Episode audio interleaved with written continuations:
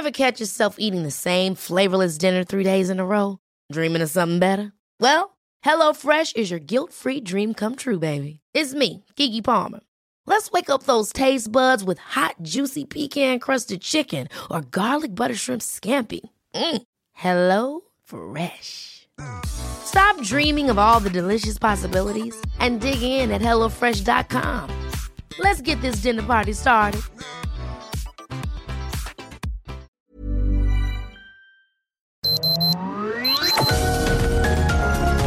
Heraldo Media Group presenta Sergio Sarmiento y Lupita Juárez. Información veraz y oportuna con un toque personal y humano. Por El Heraldo Radio, donde la H suena y ahora también se escucha.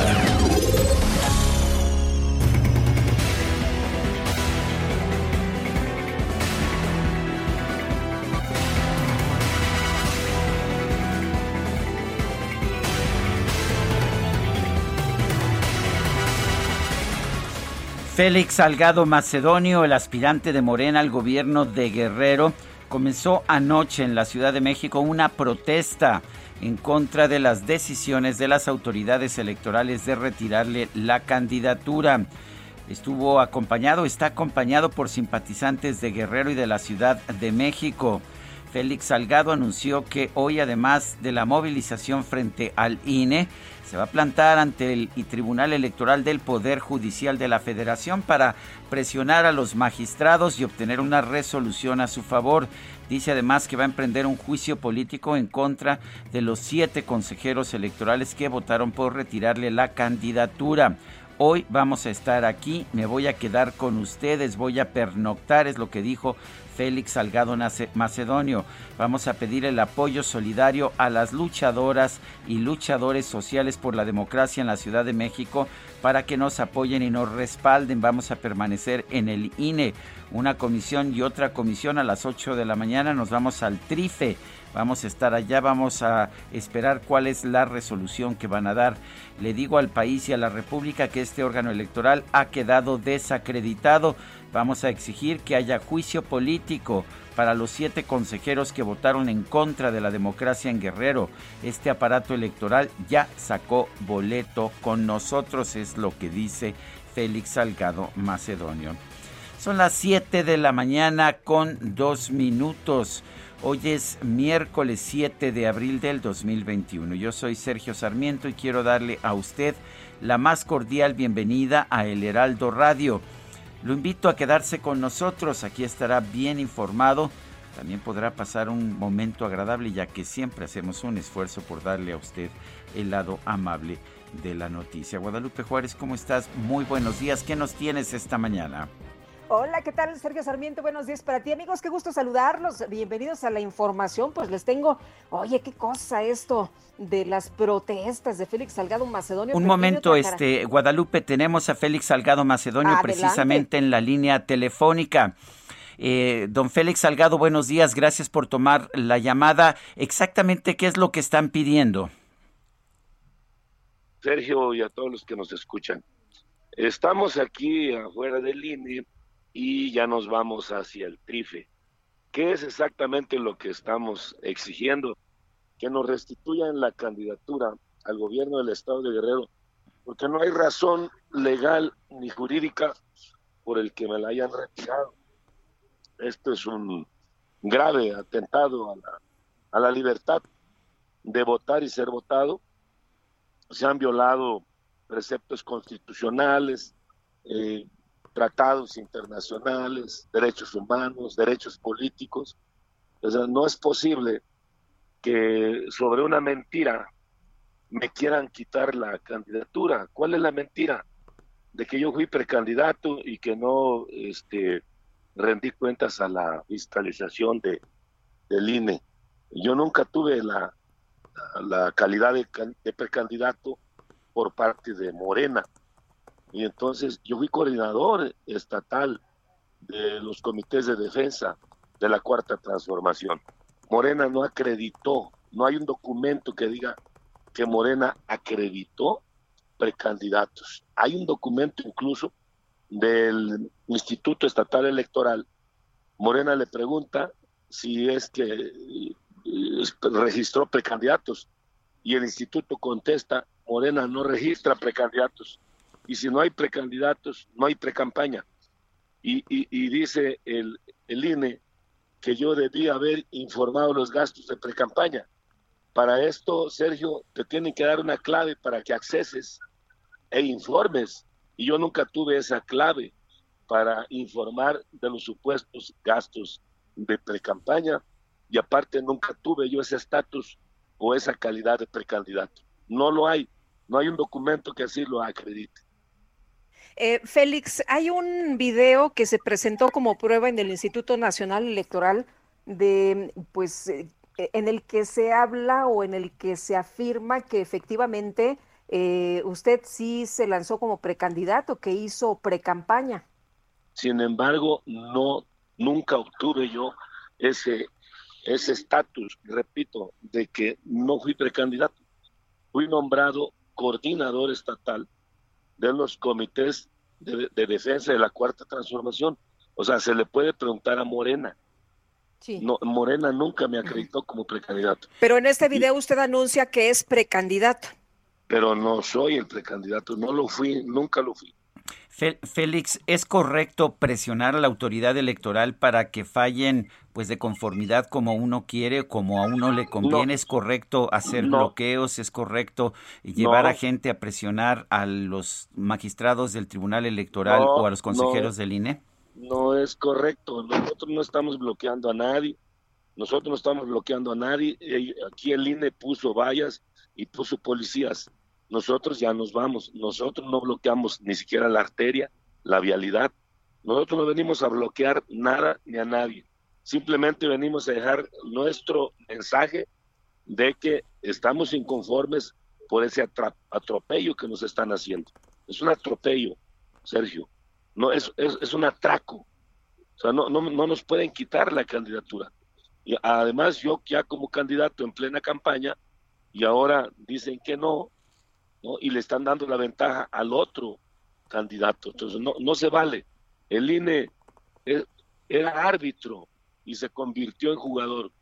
Y de esos jugadores chapuceros echando zancadilla. Eh, Félix, usted ha dicho que no va a reconocer el fallo en su contra eh, por parte del Tribunal Electoral.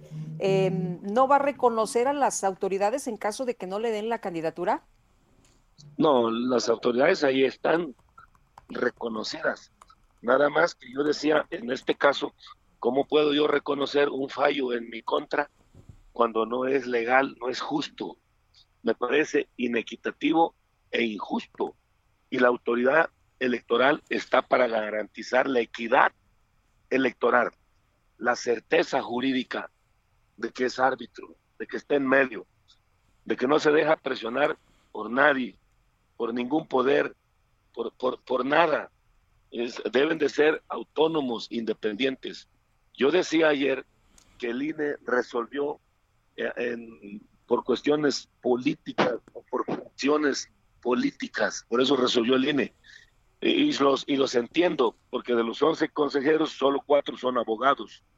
Y en cambio, en el Tribunal Federal, ahí son juristas, son abogados y yo estoy seguro que van a resolver apegados a estricto derecho.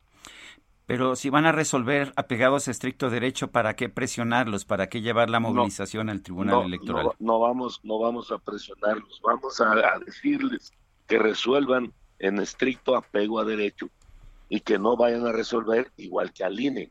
Este es un derecho mío a la libertad de expresión, a la libertad de manifestación. Es el derecho el que yo estoy haciendo uso, que yo tengo a la mano y que tenemos a la mano todos los ciudadanos.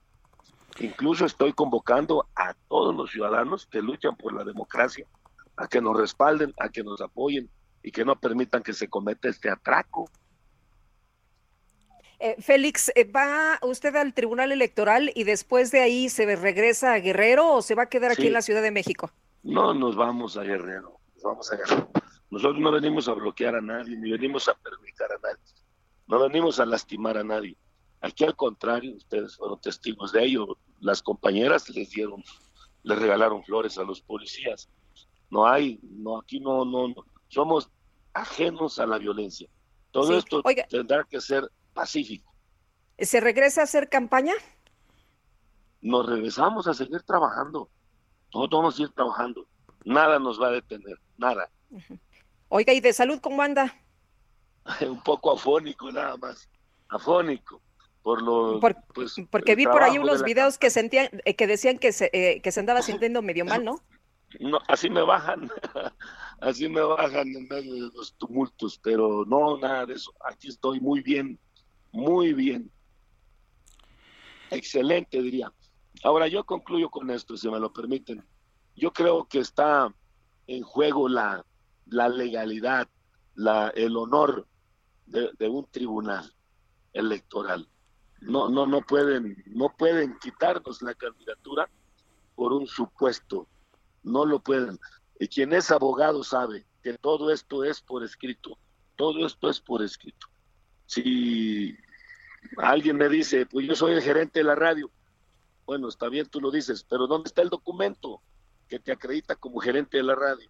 No, pues no lo tengo, pues entonces no eres gerente. Así que yo creo, yo creo honradamente que el tribunal va a, devolvernos la candidatura. Pues gracias, gracias por tomar la llamada, Félix Salgado Macedonio. Muchísimas gracias, Sergio. Y además, pues mira, los magistrados no están ahí en el tribunal, ellos sesionan de manera virtual. Entonces, lo, repito, nosotros no vamos a lastimar a nadie, simplemente vamos a hacer acto de presencia y a dejar nuestro mensaje. Muchas gracias, Sergio. Gracias a ustedes, a todos gracias. en y los que nos escuchan. Gracias, gracias. Hasta luego. Bueno, y te decía, Sergio, que no era la única caravana, que viene también otra, ahora desde Michoacán, Raúl Morón. Eh, va, está en la línea telefónica y viene a la, a la Ciudad de México y en defensa, en defensa de la esperanza para exigir que se le devuelva la candidatura pues al gobierno del estado. Raúl Morón, gracias, buenos días. Buenos días, Lupita, qué gusto saludarlos, Sergio. Igualmente, oiga, ¿ya empezó la caravana o dónde vienen? Ya empezamos la caravana el día de ayer, salimos a las 5 de la tarde, como tú lo dices bien, es una caravana en defensa de la esperanza y de la democracia. Estuvo aquí nuestro dirigente nacional, Mario Delgado, en la misma y llegamos el día de ayer por la noche al municipio de Sinapecuaro. Ahí está este, la caravana en este momento.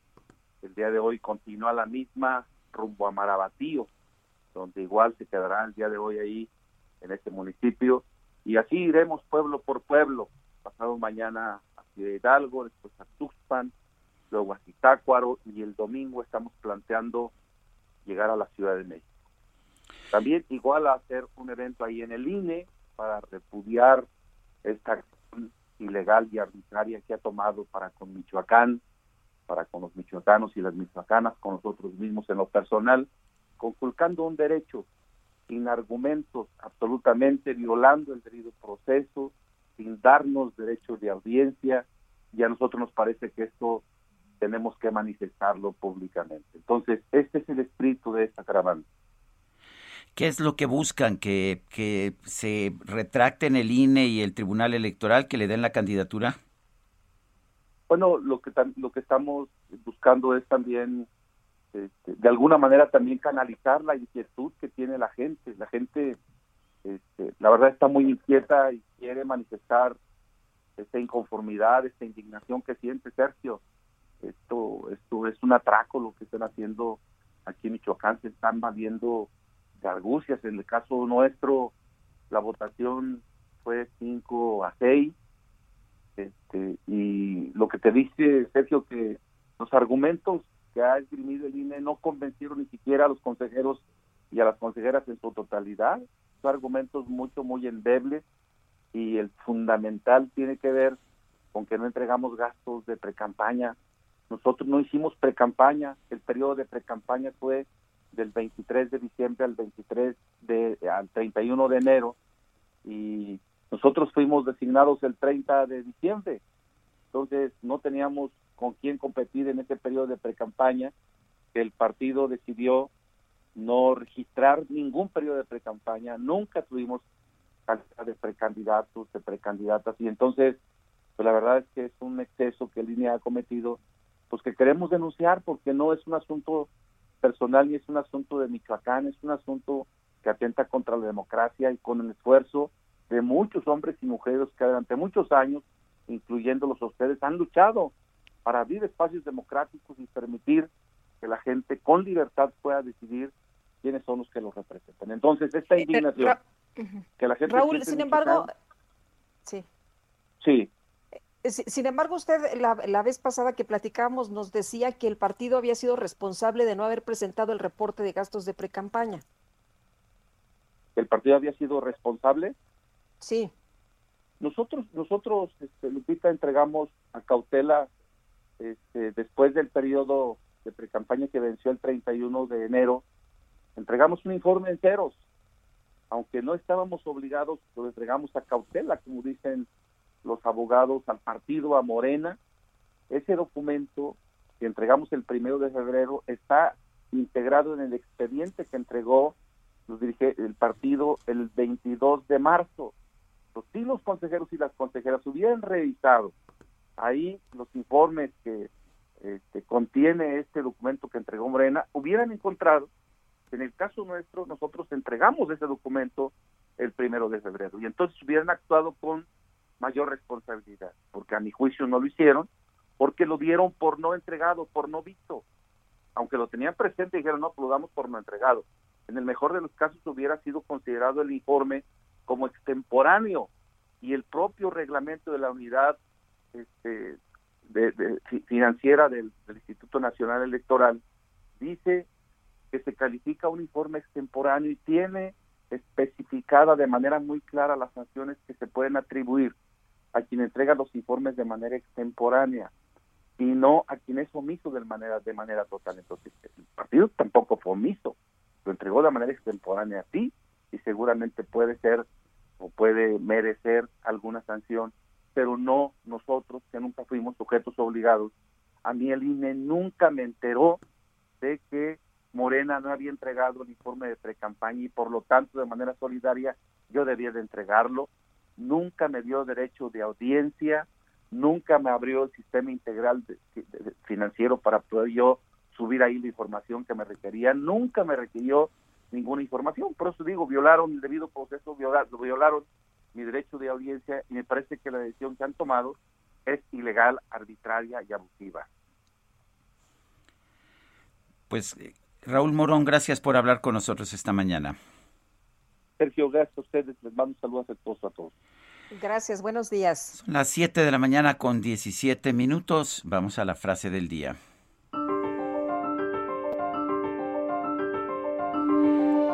Siempre debes poder predecir lo que sigue y entonces tener la flexibilidad para evolucionar. Mark Benioffel, presidente de Salesforce Inc.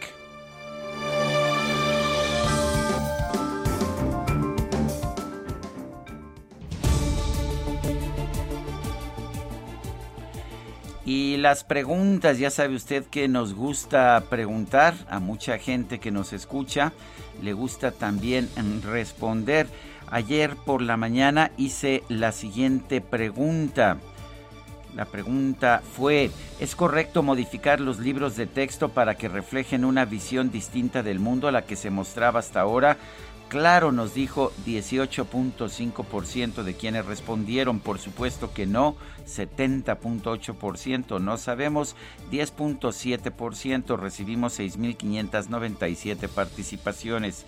Esta mañana coloqué en mi cuenta personal de Twitter la, arroba Sergio Sarmiento. La siguiente pregunta. ¿Es correcta la presión de Félix Salgado Macedonio contra el INE y el Tribunal Electoral para que se le devuelva la candidatura al gobierno de Guerrero? Nos dice que sí, 5.1%, que no, 92.8%, no sabemos 2%. En 43 minutos hemos recibido 1.184 votos. Las destacadas del Heraldo de México. Y vámonos con Itzel González y las destacadas. Itzel, ¿qué tal? Muy buenos días. Lupita, Sergio, amigos, muy buenos días. Excelente miércoles. Llegamos a la mitad de la semana. Hoy es 7 de abril del 2021 y por supuesto muchísima información que se publica esta mañana en el Heraldo de México. Así que comenzamos con las destacadas. En primera plana, Rusia, China, India y Estados Unidos, Ebrard de gira por vacunas. El secretario de Relaciones Exteriores alista visita a cuatro países para asegurar la llegada de los embarques pactados. País, Departamento del Tesoro, ubican a agresores de Omar Harfuch. Se trata de dos integrantes del cártel, del cártel Jalisco Nueva Generación, también ligados al homicidio del ex gobernador de Jalisco, Aristóteles Sandoval. Ciudad de México, Tribunal Superior de Justicia, integran a 10 nuevos magistrados. Por primera vez, los juristas debieron acreditar exámenes de control de confianza. Todos tienen experiencia como jueces. Estados revisan seguridad. El gobernador de Quintana Roo, Carlos Joaquín, se reunió con el Gabinete de Seguridad del Gobierno Federal para revisar juntos los avances de las estrategias para la recuperación de la paz y la tranquilidad. Orbe, Brasil, supera récord de muertos. Ayer tuvo 4.165 decesos. Prevén que pronto va a exceder la peor ola de Estados Unidos. Meta Real Madrid a la hora buena con goles de su joven estrella, el cuadro merengue enfila la serie ante un débil Liverpool. Y finalmente, en mercados, efecto del COVID, duran más en el desempleo, subió 117% el número de personas que lleva más de tres meses y hasta más de un año sin trabajo. Lupita, Sergio, amigos, hasta aquí las destacadas del Heraldo. Feliz miércoles. Igualmente, Itzel, muchas gracias. Buenos días. Son las 7 de la mañana con 21 minutos.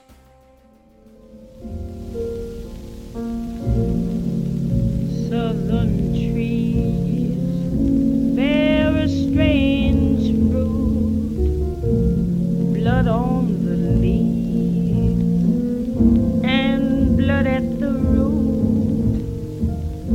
black bodies swinging in the southern breeze. Strange fruit hanging from the poplar trees. Es una canción dramática de una mujer que dejó una huella muy profunda. Se llama Strange Fruit.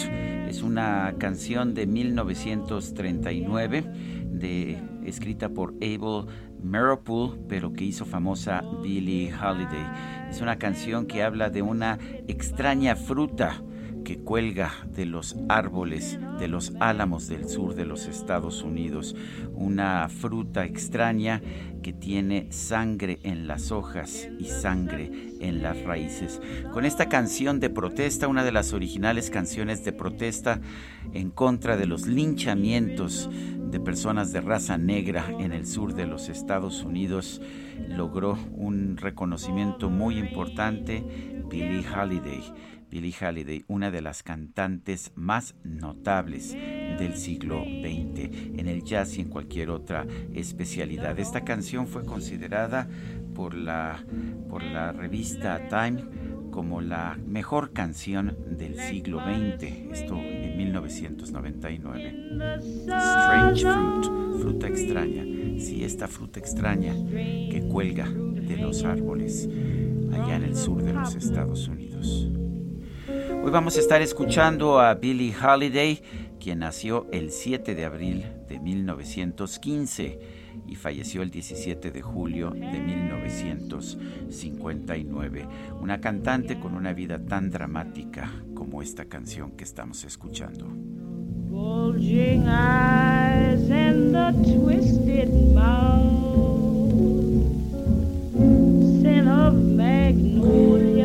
Queremos escuchar sus saludos, sus opiniones, sus comentarios, ¿Por qué no comparte con nosotros sus reflexiones? Mándenos un texto o un audio de voz a nuestro número de WhatsApp. Es el 55 20 10 96 47. Repito, 55 20 10 96 47. Bienvenidos al Heraldo Radio. For the sun to rise, for the tree to drop.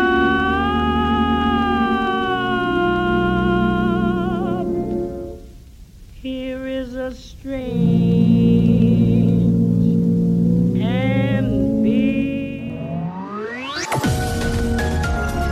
Sergio Sarmiento y Lupita Juárez quieren conocer tu opinión, tus comentarios o simplemente envía un saludo para ser más cálida esta mañana.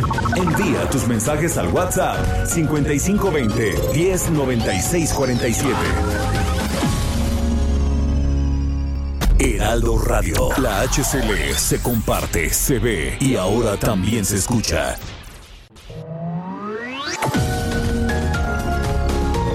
Continuamos con Sergio Sarmiento y Lupita Juárez por El Heraldo Radio.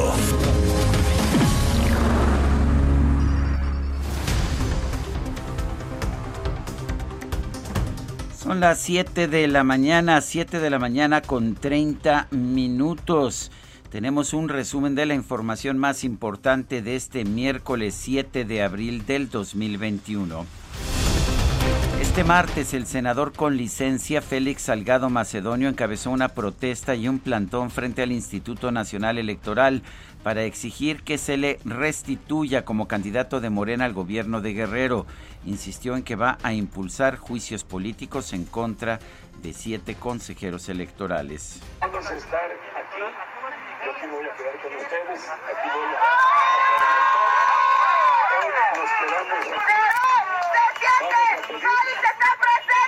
Vamos a pedir el apoyo solidario a las luchadoras y a los luchadores por la democracia en la Ciudad de México para que nos apoyen, para que nos respalden. Aquí estamos presentes, señor. A en el INE una comisión y otra comisión mañana a las 8 de la mañana nos vamos al triple. Mañana, 8 de la mañana. La Ciudad de México está aquí apoyándolo, señor. Bueno, y hace unos minutos en este espacio platicamos con Félix Salgado Macedonio y dijo que el tribunal no puede quitarle la candidatura. Aseguró que no busca bloquear o presionar a las autoridades electorales, ya que solo quiere defenderse de lo que considera un atraco.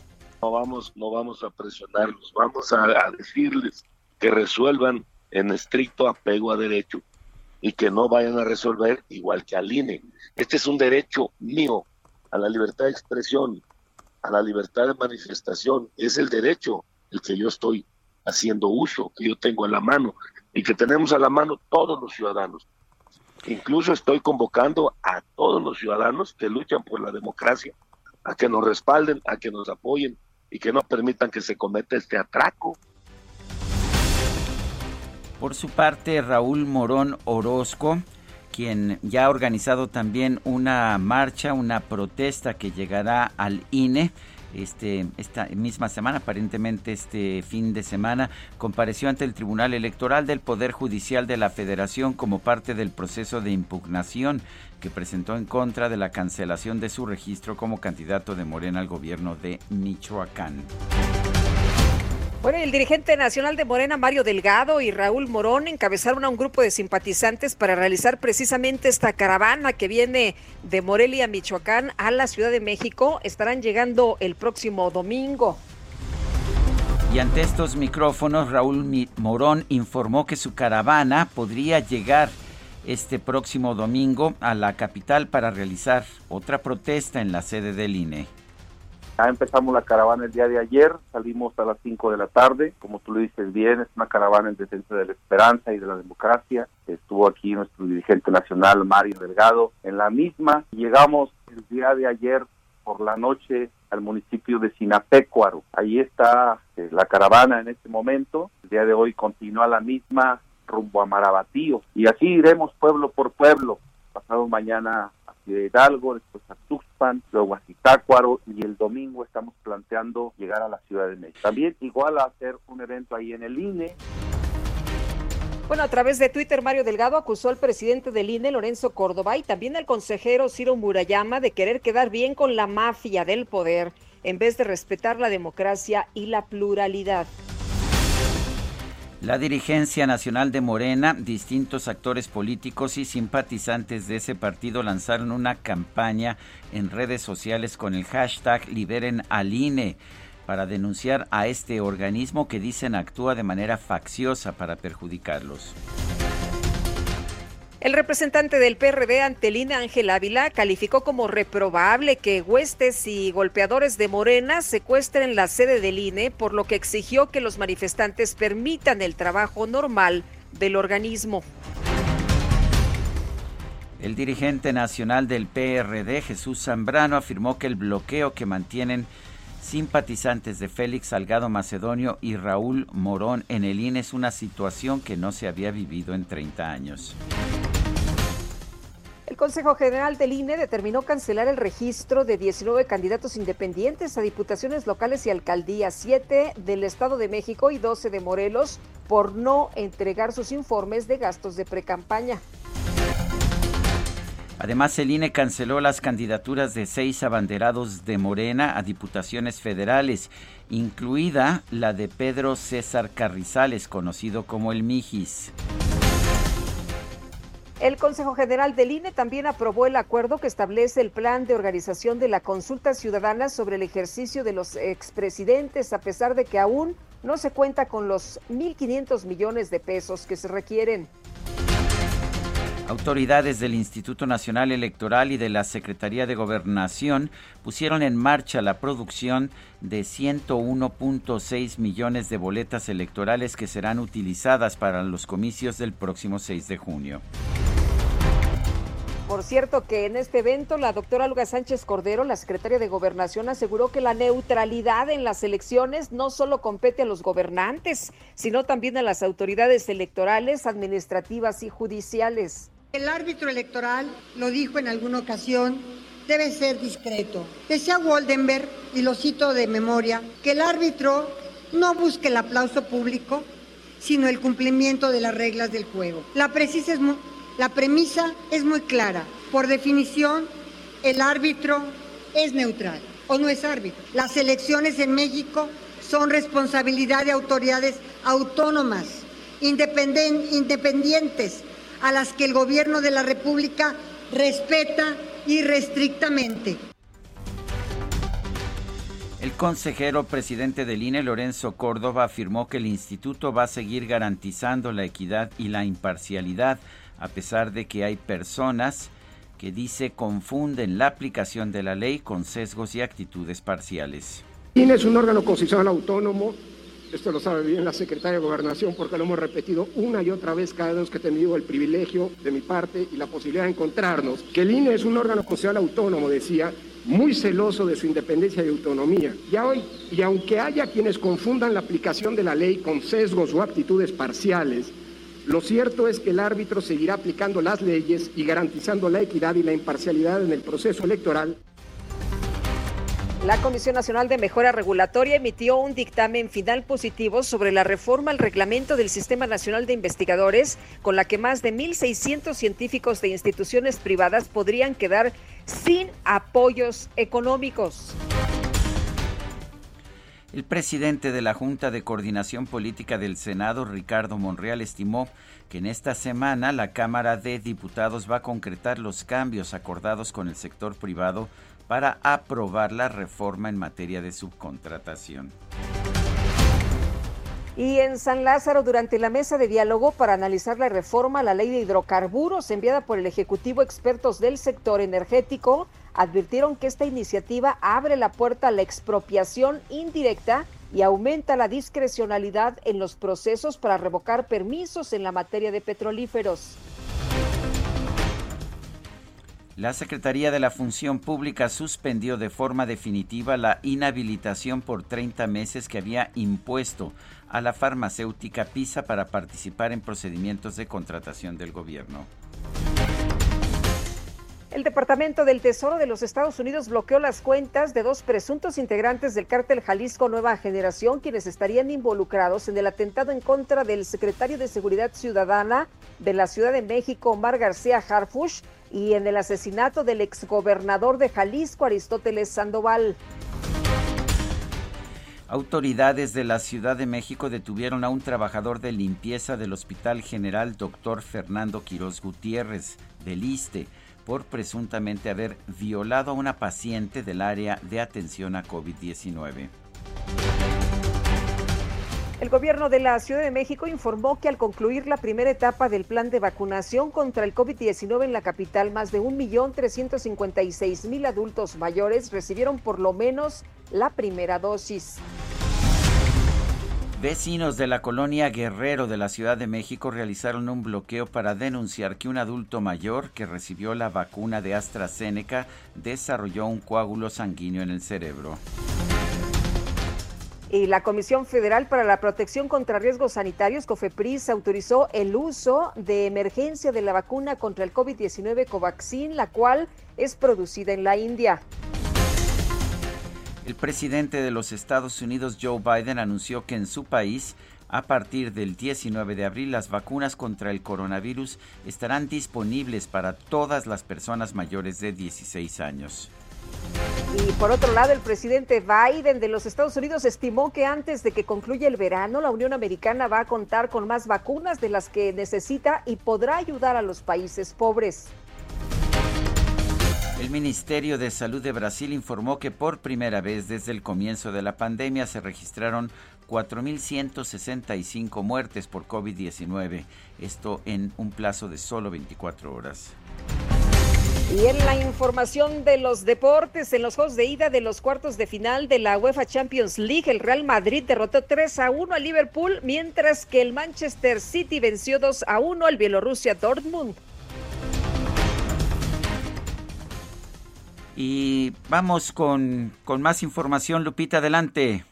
Bueno, pues el proceso para aplicar la vacuna de COVID-19 eh, será el tema prioritario en el mundo en los próximos años a medida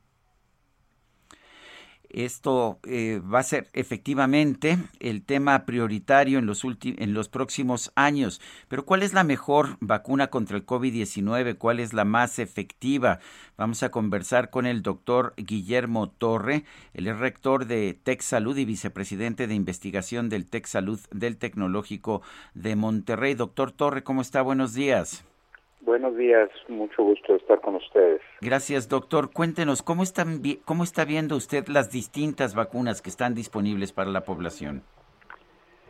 Mira, la, el portafolio de vacunas en México va a complicar un poco la estrategia de vacunación, porque naturalmente la gente se hace la pregunta, ¿cuál es la mejor vacuna? Y va a empezar a tratar de buscar y hacer comparaciones. La realidad es que ninguna vacuna hoy se ha comparado contra otras vacunas. Y entonces podemos hablar en qué consiste eso y en qué y, cómo podríamos tomar decisiones. Pero la realidad es hoy es muy difícil hacer esas comparaciones, aunque naturalmente la gente quiere esa respuesta. México ha necesitado buscar muchas vacunas porque no hay un proveedor que pueda administrar o, suple, o darnos la cantidad de vacunas necesarias y esa es la realidad en donde estamos hoy. Ahora, doctor, eh, dicen que la mejor vacuna es la que se tiene cerca, ¿no? La que se puede uno poner ante esta contingencia. Sí, mire, si quieres déjame hacer un comentario. La, la COFEPRIS tiene estándares para aprobación que podemos estar o no de acuerdo. Lo mismo ha hecho la OMS, lo mismo ha hecho la FDA, las comisiones europeas. Y en principio, una vacuna que se, se define como efectiva tiene la capacidad de disminuir la probabilidad de infección alrededor de un 60% y hacia arriba. Entonces, las vacunas que ha aprobado la COFEPRIS tenemos que aceptar que esa es la información que tiene. Cuando una vacuna es efectiva en disminuir la infección, en infección sintomática tiene en general mucha mayor probabilidad de, de disminuir el riesgo de infección severa o mortalidad. Entonces, el principio es que cualquier vacuna que esté aprobada hoy por la FDA, por COFEPRIS, aunque hay un número más grande de aprobadas por COFEPRIS que por la FDA, han cumplido esos requisitos. Y ante una situación de inmensa gravedad como es la pandemia, con la severidad en los grupos vulnerables del riesgo, la realidad es que la vacuna que esté disponible es la que tienes que poner. Entendiendo que en el futuro puede haber datos que efectivamente definan que una puede ser mejor que otra. Pero hoy la decisión con la información al momento, con el momento tan crítico en la pandemia, la vacuna a la que tengas acceso es la que te debes de poner. Muchos nos dicen que, que, hay nuevos tipos de vacuna, en este caso, que son de ARN mensajero. ¿Qué significa eso y cómo se distinguen, cómo se diferencian de las vacunas tradicionales? Sí, mira, los tipos de vacunas en general las podríamos definir en cuatro categorías, no solamente de RNA. Entonces, hay vacunas en donde te dan el virus que ha sido atenuado, se le ha disminuido la capacidad de infectar, pero retiene toda la capacidad de estimular el sistema inmunológico. Esas vacunas son las tradicionales, hay cuando menos una de origen chino, la vacuna recién aprobada de la India es similar a esta. Luego hay vacunas en donde la capacidad de estimular el sistema inmunológico se le administra al receptor de la vacuna a través de producir en el laboratorio una proteína del virus que es en contra de la cual el sistema inmune empieza a producir las defensas o anticuerpos. Esa es otra categoría de vacunas. Hay muchas vacunas así ya comerciales. Por ejemplo, vacunas contra la hepatitis tienen esas características. Y luego hay otros dos grandes tipos de vacunas, en donde se introduce el material genético que instruye a nuestras células del músculo, en donde te inyectan la vacuna, para que nuestras células del músculo, típicamente el músculo del hombro, le llamamos el deltoide, empiece a producir la proteína que es la más estimulante para el sistema inmune de producción de defensas.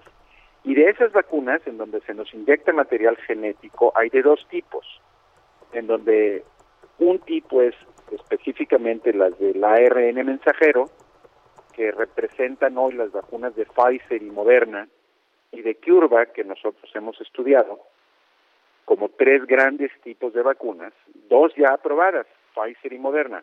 Pfizer es la que ya tenemos también en México. Y la otra gran categoría son vacunas que utilizan DNA, no, no ARN, o perdón, por las siglas en español sería ADN.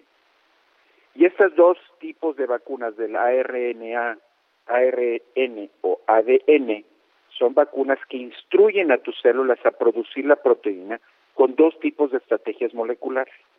Lo que resulta, y ha sido muy aparente hasta el día de hoy, es que las vacunas del ARN mensajero han dado la mayor protección, la mayor protección para, para evitar la enfermedad sintomática pero también para evitar severidad y muerte en un grado prácticamente eh, de completa protección. Esas vacunas fueron las que se desarrollaron más rápido porque ya existían plataformas, porque la habilidad de, insertar la secuencia genética que instruye a las células de producir la proteína, pues se, se, obtuvo muy rápidamente y fueron los primeros estudios clínicos que terminaron. Lo que hay que entender es que no se han comparado versus otras vacunas. Y cuando hacemos comparaciones de estudios en diferentes momentos, en diferentes eh, cepas potenciales del virus, es difícil hacer comparaciones de un estudio en contra del otro. Pero efectivamente, las vacunas del ARN, tanto Pfizer y Moderna, han mostrado, cuando menos en sus estudios, la más alta protección. Y como fueron las primeras que se estudiaron, también ya sabemos que a seis meses mantienen protección. No quiere decir que solamente a los seis meses, sino que a los seis meses ya sabemos. Y adicionalmente, como fueron las que se han administrado principalmente en Israel y en los Estados Unidos, sabemos que la administración a poblaciones grandes y de forma masiva rápidamente disminuye la probabilidad de infectar. Y eso ha sido de gran utilidad y de gran entusiasmo. También, adicionalmente, con pocas complicaciones. Pero necesitamos ver más información de las otras vacunas. Doctor Guillermo Torre, rector de Tech Salud, gracias por tomar nuestra llamada. Con mucho gusto. Gracias a ustedes. Gracias. Y vamos, vamos con Gerardo Suárez, nos tiene información. Adelante, Gerardo. ¿Qué tal? Muy buenos días, Sergio y Lupita. En México se acumularon 205 mil dos muertes confirmadas por COVID-19. Esto es 603 más que el día anterior. Así lo informó el director general de epidemiología, José Luis Alomía. También a lo largo de la epidemia se han confirmado al menos dos millones doscientos cincuenta y seis mil trescientos ochenta casos de SARS-CoV-2 y bueno también en esta conferencia Sergio Lupita se informó que la Comisión Federal para la Protección contra Riesgos Sanitarios la COFEPRIS emitió una autorización para el uso de emergencia de la vacuna Covaxin contra el COVID-19 que produce la farmacéutica Bharat Biotech eh, con sede en la India.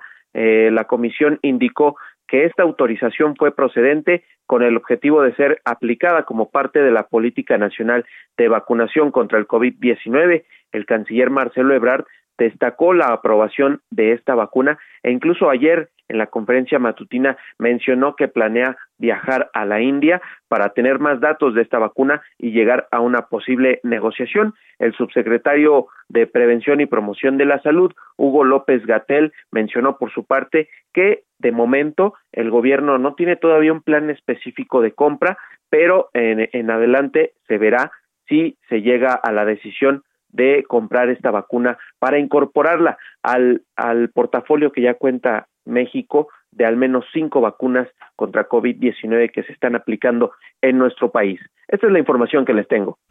Muchas gracias por este reporte, Gerardo. Buenos días. Buenos días y vámonos ahora con Daniel Magaña desde la sede del INE. ¿Qué pasa por allá, Daniel? Buenos días.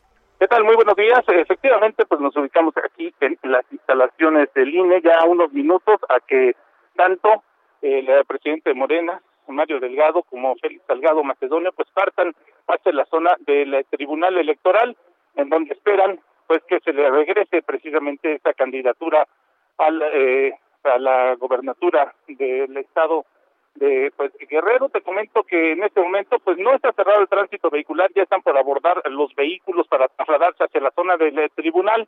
Y bueno pues se van a ser acompañados por varios autobuses. Algunas habitantes de este estado pues se van a trasladar hacia la zona del eje 3 oriente. Así que bueno pues hay que estar pendientes para bueno pues a ver algunos cortes viales o bueno si va a haber algún cierre en la vialidad en la zona del eje 3 Oriente, por lo pronto aquí en la zona del anillo periférico sur, sí con problemas vehiculares, pero no tenemos algún bloqueo al tránsito vial. Este es el reporte y vamos a continuar atentos. Muy buen día. Gracias, Daniel. Continuamos atentos. Son las son las 7, las 7 de la mañana con 52 minutos. 7 con 52. Ayer uh, surgió un acuerdo entre entre las empresas, entre el sector privado y el gobierno de la República para pues establecer reglas para la nueva legislación de outsourcing que se va que se va a aplicar o que se va a discutir en el Congreso de la Unión. Entre otras cosas, se tomó la decisión de topar, de limitar el reparto de utilidades al salario de tres meses. Esto pues para evitar que las empresas de uso de capital intensivo sean castigadas severamente por esta por esta prohibición al outsourcing que es una forma de operar que pues todas las empresas del mundo utilizan eh, o que muchas empresas del mundo utilizan. En otros ah, temas, directivos de 29 asociaciones médicas de nuestro país emitieron una carta en la que piden al presidente Andrés Manuel López Obrador otorgar vacunas contra el COVID-19 para aplicarlas al personal de salud del sector privado y de todas las áreas del sector público advirtieron que el personal médico sigue en riesgo. Esta es la segunda vez que se emite una solicitud como esta por escrito. La primera se envió al presidente el pasado 16 de enero. El Poder Ejecutivo no ha respondido a estas peticiones, por lo que los presidentes de asociaciones, colegios y federaciones volvieron a remitir esta petición por escrito al presidente de la República y le enviaron copias al secretario de Salud, Jorge Alcocer, y al subsecretario de Prevención y Promoción de la Salud, Hugo López Gatel. Son las 7 de la mañana con 54 minutos, 7 con 54. Guadalupe Juárez y Sergio Sarmiento estamos en el Heraldo Radio. Si quiere usted mandarnos un mensaje de WhatsApp, lo puede hacer al 55 20 10 96 47. Regresamos. Black swinging in the poplar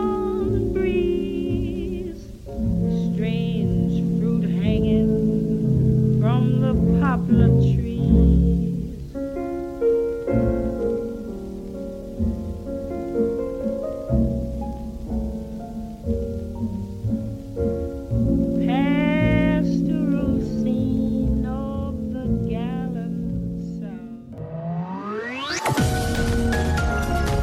Sergio Sarmiento y Lupita Juárez quieren conocer tu opinión, tus comentarios o simplemente envía un saludo para ser más cálida esta mañana. Envía tus mensajes al WhatsApp 5520 109647. Heraldo Radio. Continuamos con Sergio Sarmiento y Lupita Juárez por El Heraldo Radio.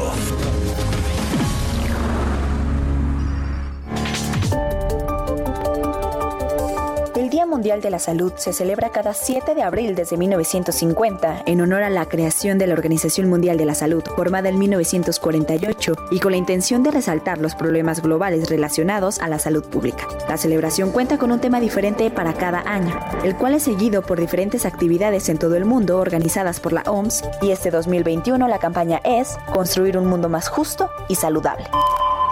La pandemia de COVID-19 ha resaltado que algunas personas tienen una vida más saludable y con mejor acceso a los servicios de salud que otras, debido a las desigualdades en su posición económica, trabajo, edad, lugar de nacimiento, entre otras.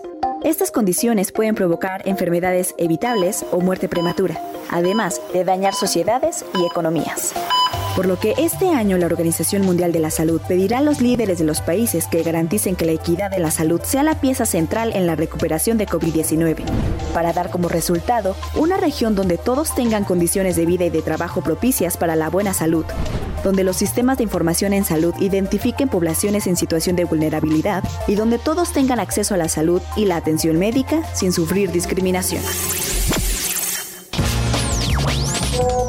Muy buenos días, Sergio y Lupita. Este, nada más saludándolos. Mi nombre es el señor Jaime Juárez para servirles. Y bueno, me encanta su programa. Que tengan un lindo día y pues ojalá todo en el país vaya mejor. Gracias, un abrazo. Hola, Sergio Lupita, buenos días. Todos los días los escucho y me acompañan todas las mañanas. Es un placer siempre estar con ustedes. Mi comentario es, bueno, resulta ser que a estos personajes, ahora esas fuerzas, que tienen que ser candidatos, yo creo que deberían de apegarse, como ellos dicen, a derecho, pues respetar la decisión que ha tomado eh, la autoridad competente. Pero bueno, saludos, buenos días.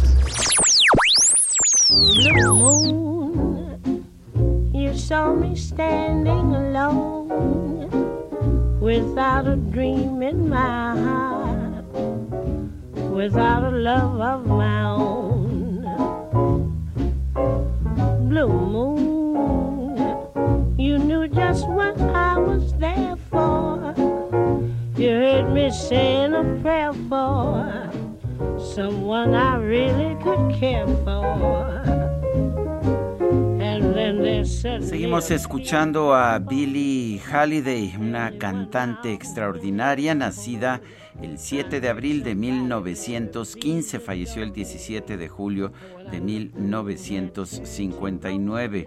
Una pues una mujer extraordinaria, una mujer que pues que sufrió mucho, tuvo una vida muy complicada como tantas otras personas de raza negra allá en los Estados Unidos, eh, no necesariamente en el sur, porque ella nació en Filadelfia, ya en el estado de Pensilvania.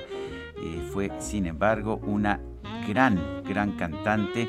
Estamos escuchando esta versión que nos ofrece de la clásica Blue Moon, Luna Azul, de Rogers and Hearts.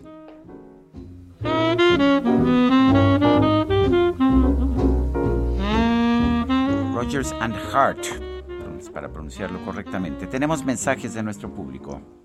Sí tenemos mensajes y dice una persona en el auditorio, Verónica Sánchez, buenos días. Tuve que llevar a mi papá a salubridad por una emergencia y lo tuvieron que operar. No me dieron el servicio de gratuidad porque su INE venció en 2020. ¿Cómo puedo hacerle para tramitarla? Y por otro lado, no se pudo vacunar ayer. Eh, por lo mismo, es lo que nos dice Verónica Sánchez. Bueno, el problema está en que eh, yo creo que se puede sacar una, pues una copia, una reposición. Eh, no se pueden tramitar ahora como estamos en periodo electoral. Eso es lo absurdo a veces de este sistema que la credencial del INE es la identificación oficial, pero no se puede sacar durante periodos de campaña. Me parece muy complicado, pero seguramente sí se puede sacar una copia. El problema es que usualmente es el usuario el que tiene que acudir y si está hospitalizado su padre, pues eso pues va a ser difícilmente, ¿no? Así es. Eh, estamos lanzando la, ahora sí que la información en público, a ver si hay alguien que nos pueda apoyar y decir qué puede hacer esta persona, Verónica Sánchez. Dice Billie Holiday, eh, dice una persona lo siguiente, Billie Holiday es la canción, un strange fruit surgido de la miseria y el desamor, apaleado, resucitado y hundido, reencontrado y finalmente muerto en vida. En ella evoca a sus hermanos del sur, linchados por ser culpables del único pecado, el color de su piel. Excelente selección, gracias, buen día. No nos pone su nombre, pero agradezco que este radio escucha comparta esta pasión que tengo yo por esa canción Strange Fruit de Billie Holiday. Son las 8 de la mañana con 5 minutos, vamos al clima. El pronóstico. Y Nayeli Loza, meteoróloga del Servicio Meteorológico Nacional de la Conagua, ¿qué tal? Muy buenos días. Hola, muy buenos días. A ustedes y a su amable auditorio. Nayeli. ¿Cómo va a estar el clima para las próximas horas? Claro que sí, para el día de hoy el nuevo Frente Frío número 48 se extenderá sobre la frontera norte de México en interacción con la línea seca sobre el noreste de la República Mexicana y con la corriente en chorro subtropical, ocasionando rachas fuertes de viento en el noroeste, norte y noreste del país además de lluvias aisladas con posibles descargas eléctricas en Nuevo León, Tamaulipas y San Luis Potosí. Por otra parte, un canal de baja presión sobre el centro y sureste del territorio nacional en interacción con inestabilidad atmosférica superior originarán lluvias puntuales muy fuertes en Oaxaca, puntuales fuertes en Puebla, en el sureste y Veracruz, zona montañosa central, e intervalos de chubascos en Guerrero, Morelos, Estado de México, Tlaxcala, Chiapas, así como la Ciudad de México, con, descargas eléctricas y posibles granizadas. Finalmente se mantendrá ambiente diurno cálido a muy caluroso, con temperaturas superiores a 40 grados en zonas de Nuevo León, Tamaulipas, San Luis Potosí, Michoacán y Guerrero. Para el Valle de México se pronostica cielo medio nublado a nublado durante la tarde con probabilidad de lluvias e intervalos de chubascos vespertinos en la Ciudad de México y el Estado de México, las cuales podrían estar acompañadas de descargas eléctricas. Una máxima de 26 a 28 grados y una mínima de 11 a 13. Ese es mi reporte. Muy bien. Muchas gracias, Nayeli. Muy buenos días. Buenos días. Hasta luego. Las comisiones de estudios legislativos y de comunicaciones y Transportes del Senado de la República aprobaron el proyecto de reformas a la Ley Federal de Telecomunicaciones y Radiodifusión para crear un padrón nacional de usuarios de telefonía móvil. La, idea es combatir el uso de chips de prepago para la comisión de diversos delitos. Misael Zavala, adelante con tu información. Buenos días, Sergio. Buenos días. Efectivamente, como bien lo comenta Sergio, el dictamen se avaló en una sesión que duró apenas cinco minutos por parte de la Comisión de Telecomunicaciones y Transportes, ya que la Comisión de Estudios Legislativos había analizado el tema eh, la semana pasada, por lo que solo fue una sesión de trámite para recoger la votación de los integrantes de las comisiones. Los votos en contra fueron del Partido Acción Nacional, mientras que los votos a favor fueron de Morena y sus aliados. También se sumó el Partido Revolucionario Institucional a este tema con el voto eh, de algunos de sus senadores. La propuesta busca reducir considerablemente delitos como extorsiones y ataque a delincuentes que se dedican a realizar secuestros. Eh, este dictamen que será ya enviado al Pleno del Senado en los próximos días días para que sea discutido y votado por todos los senadores, eh, pues indica que los usuarios deberán registrar sus celulares en compañías telefónicas con los siguientes requisitos, eh, eh, número de celular, fecha y hora de, activación de la tarjeta SIM, nombre completo o RFC si, si es una empresa, nacionalidad, CURP, datos biométricos, que esto es lo novedoso en esta eh, en este dictamen y en este padrón, es decir, los usuarios de telefonía celular que eh, registren algún teléfono, algún eh, móvil, deberán dar sus huellas dactilares. también, pues, se les hará obligatorio, como es actualmente, un comprobante de domicilio, datos de concesionario de telecomunicación y un esquema de contratación, ya sea de prepago o en un plan normal como se acostumbra actualmente. La información será recabada en un padrón nacional eh, de telefonía móvil que estará bajo el control del Instituto Federal de Telecomunicaciones y en caso de una investigación por la persecución de algún delito, dicha información podría ser compartida a los servidores del Poder de Justicia. Los usuarios que no registren sus aparatos y datos en el padrón nacional se les sancionará con la cancelación del servicio sin derecho a reactivación, pago o indemnización. Este padrón eh, de nacional de usuarios de telefonía móvil se espera que quede pues ya completo en al menos dos años a partir de que entre en vigor estas nuevas disposiciones. Sergio Lupita, esta es la información. Misael, gracias. Gracias, buenos días. Son las ocho con nueve minutos. El Químico Guerra con Sergio Sarmiento y Lupita Juárez.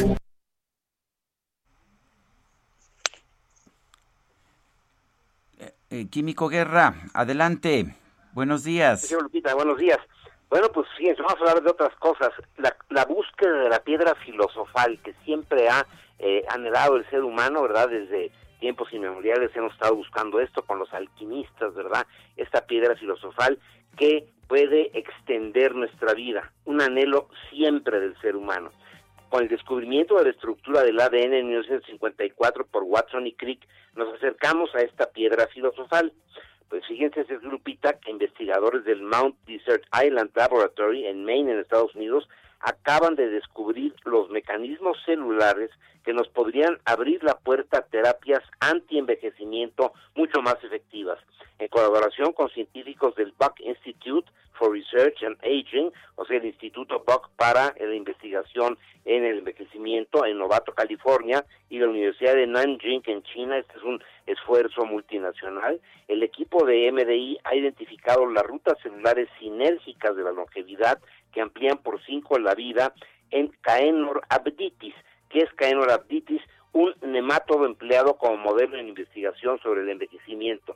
Este nemátodo eh, pues es eh, muy muy eh, utilizado precisamente por la facilidad con la que se puede determinar su edad y porque vive poco, entonces se tiene el tiempo para ver todas las etapas de su vida.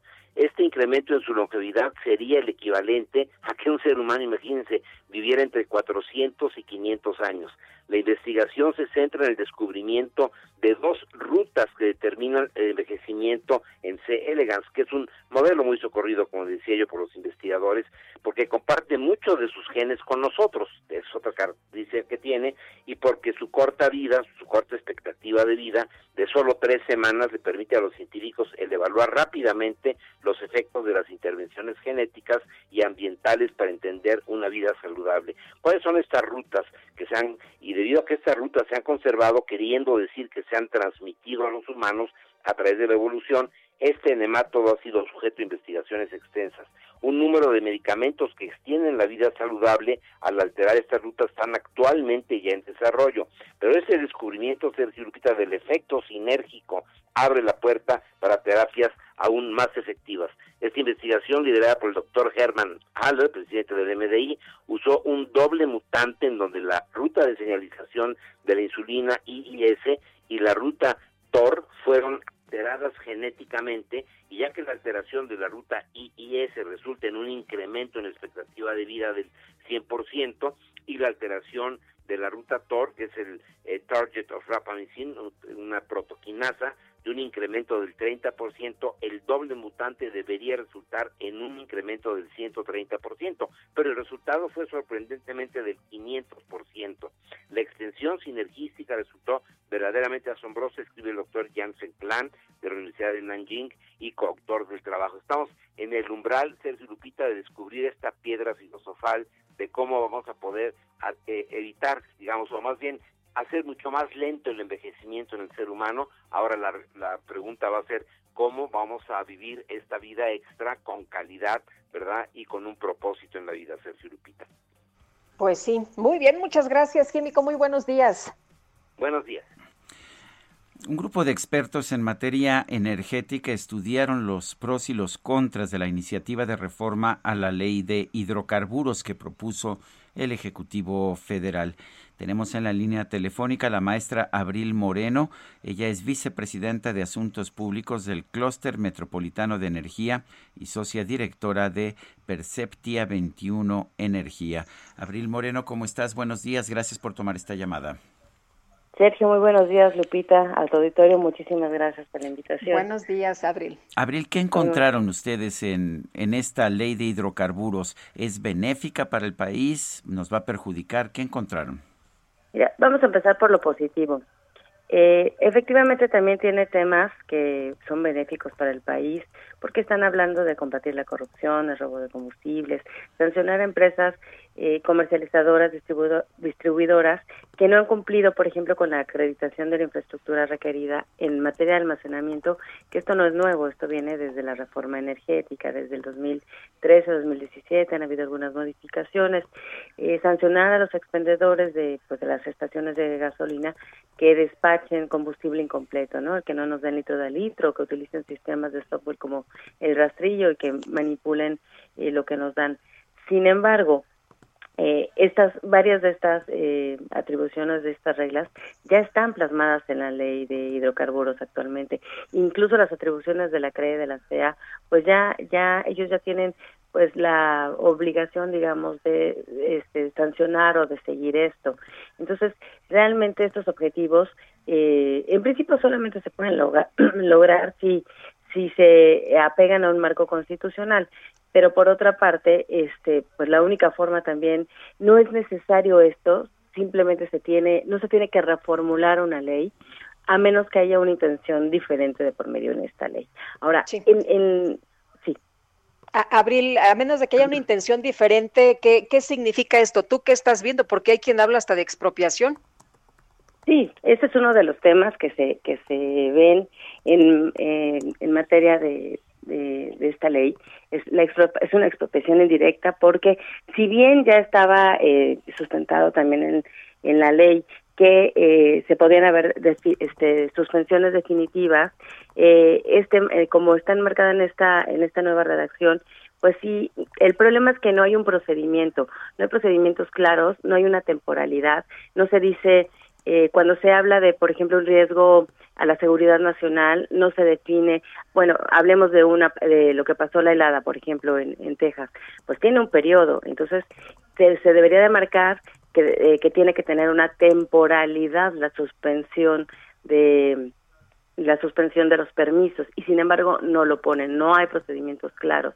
Entonces, esta es una de las intenciones que creemos que puede estar bajo la ley y la otra obviamente pues es sustentar el monopolio este de Pemex, ¿no? O sea, volverlo a fortalecer como monopolio y, eh, quitar a la competencia en un momento tan importante en donde limitar la competencia, perder la confianza y, las, este, la confianza de los inversionistas y las inversiones tras una recesión, pues no, no, no es racional y no es viable, Lupita. Me, me, da la impresión al leer la ley de hidrocarburos, encontré dos temas que me parecieron los como los más importantes. Uno que tiene que ver con el almacenamiento y, y, me gustaría que nos explicaras por qué es importante. Y el segundo es con la cancelación de permisos, que parece pues que parece que se podrán cancelar los permisos en cualquier momento que se le antoje a la autoridad y sin ni siquiera tener que especificar los motivos.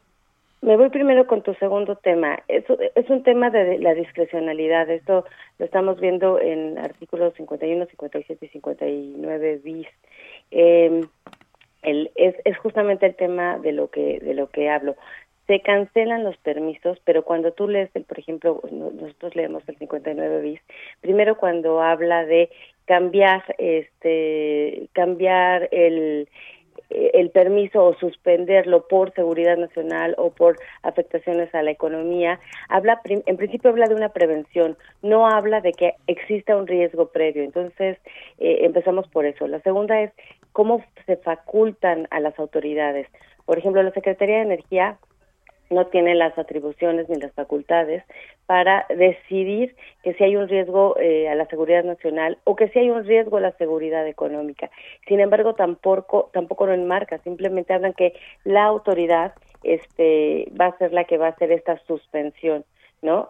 Eh, tampoco hay una definición clara en materia de eh, seguridad nacional o de seguridad económica si vemos, por ejemplo, la ley de seguridad nacional, en, en cuando se hace la definición en, en la ley actual, no hay un solo eh, artículo o párrafo que enmarque algo que tenga que ver con en materia de energía.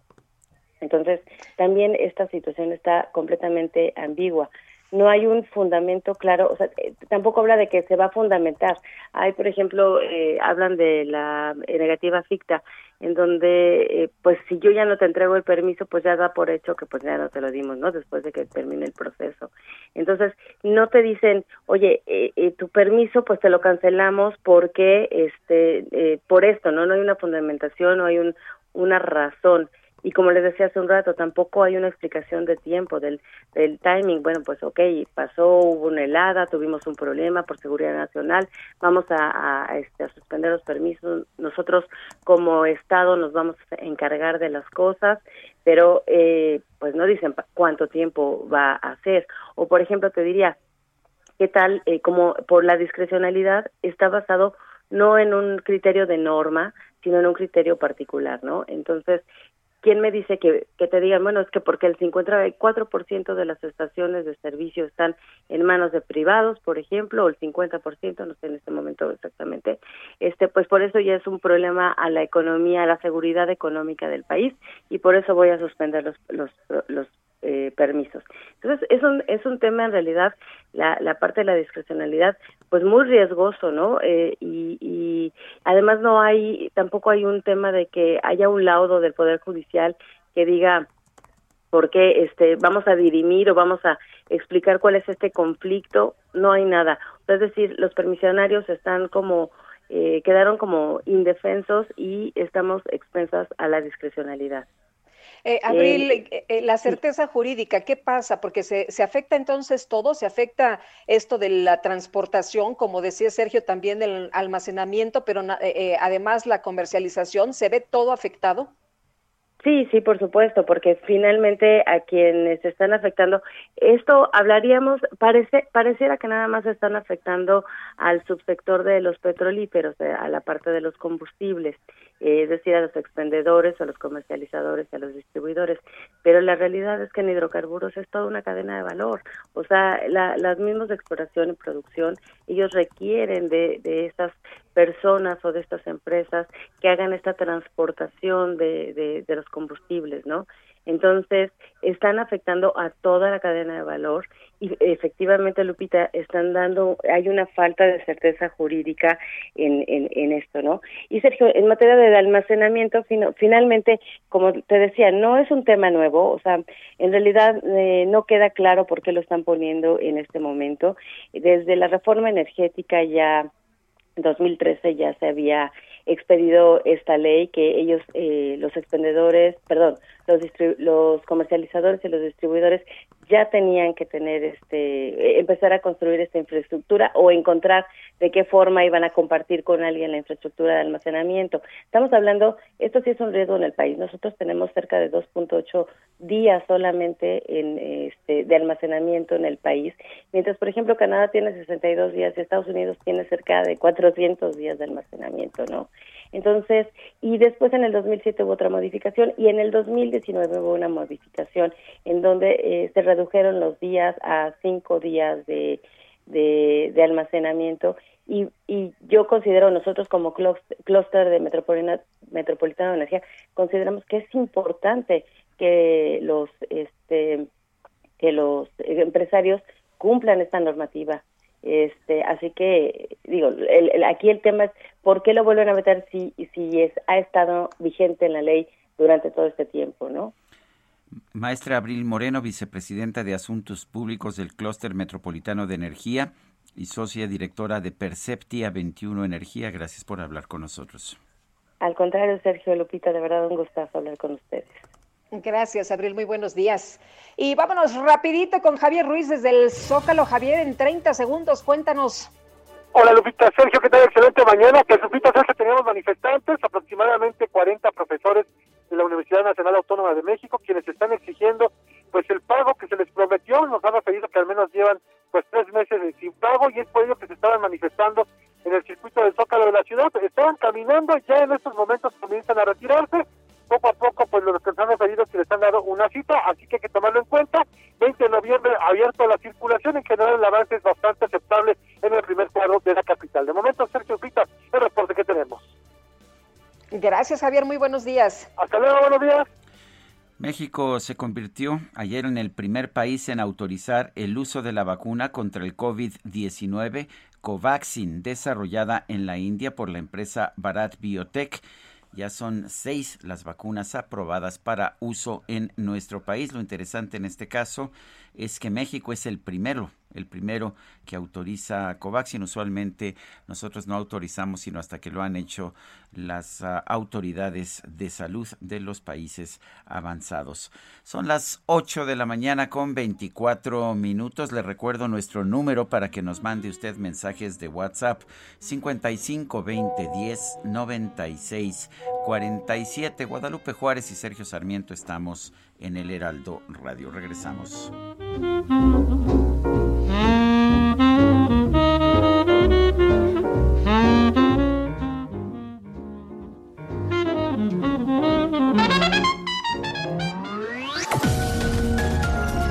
Sergio Sarmiento y Lupita Juárez quieren conocer tu opinión, tus comentarios o simplemente envía un saludo para ser más cálida esta mañana. Envía tus mensajes al WhatsApp 5520 109647. Heraldo Radio, la HCL se comparte, se ve y ahora también se escucha.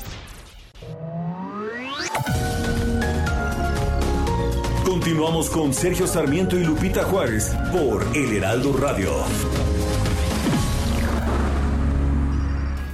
Jaque Mate con Sergio Sarmiento.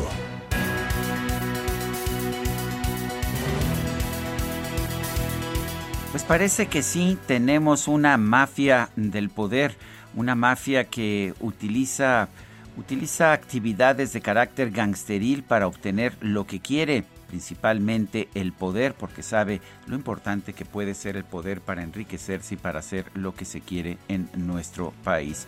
Efectivamente, esto lo estamos viendo en la actualidad, estamos viendo movilizaciones por parte de personajes como Félix Salgado Macedonio, un personaje realmente impresentable, que están buscando presionar a las autoridades electorales para que den fallos de conformidad con lo que ellos quieren, para que les den el poder, para que garanticen que sean electos pues al gobierno de Guerrero o a otros otros gobiernos dentro de las elecciones que se van a llevar a cabo el próximo 6 de junio puede haber argumentos legales a favor de lo que sostiene un Raúl Morón o un Félix Salgado Macedonio, aunque claramente la ley de instituciones y procedimientos electorales establece como única posible pena por no presentar un informe de precampaña la eliminación de la candidatura.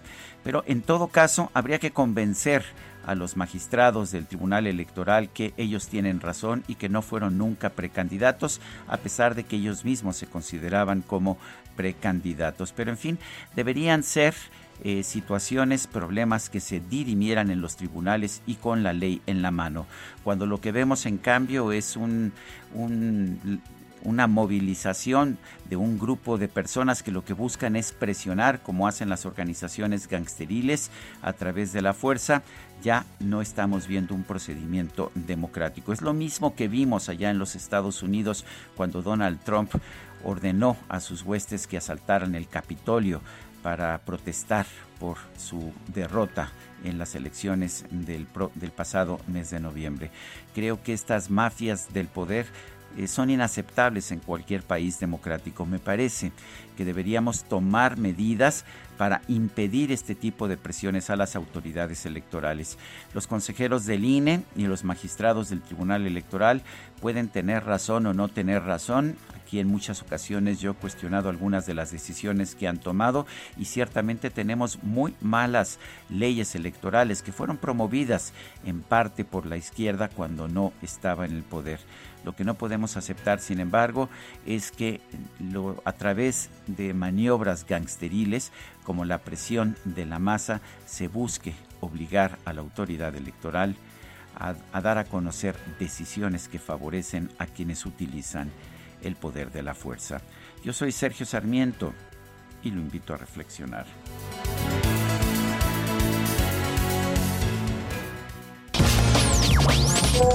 Hola, buenos días, Sergio Lupita. Respecto a la persona que habló, este, tengo yo entendido que una identificación con fecha 2020 todavía es válido al día de hoy. Creo que no debieron de haberle regado el servicio y mucho menos la gratuidad que mencionó. Gracias, saludos a todos.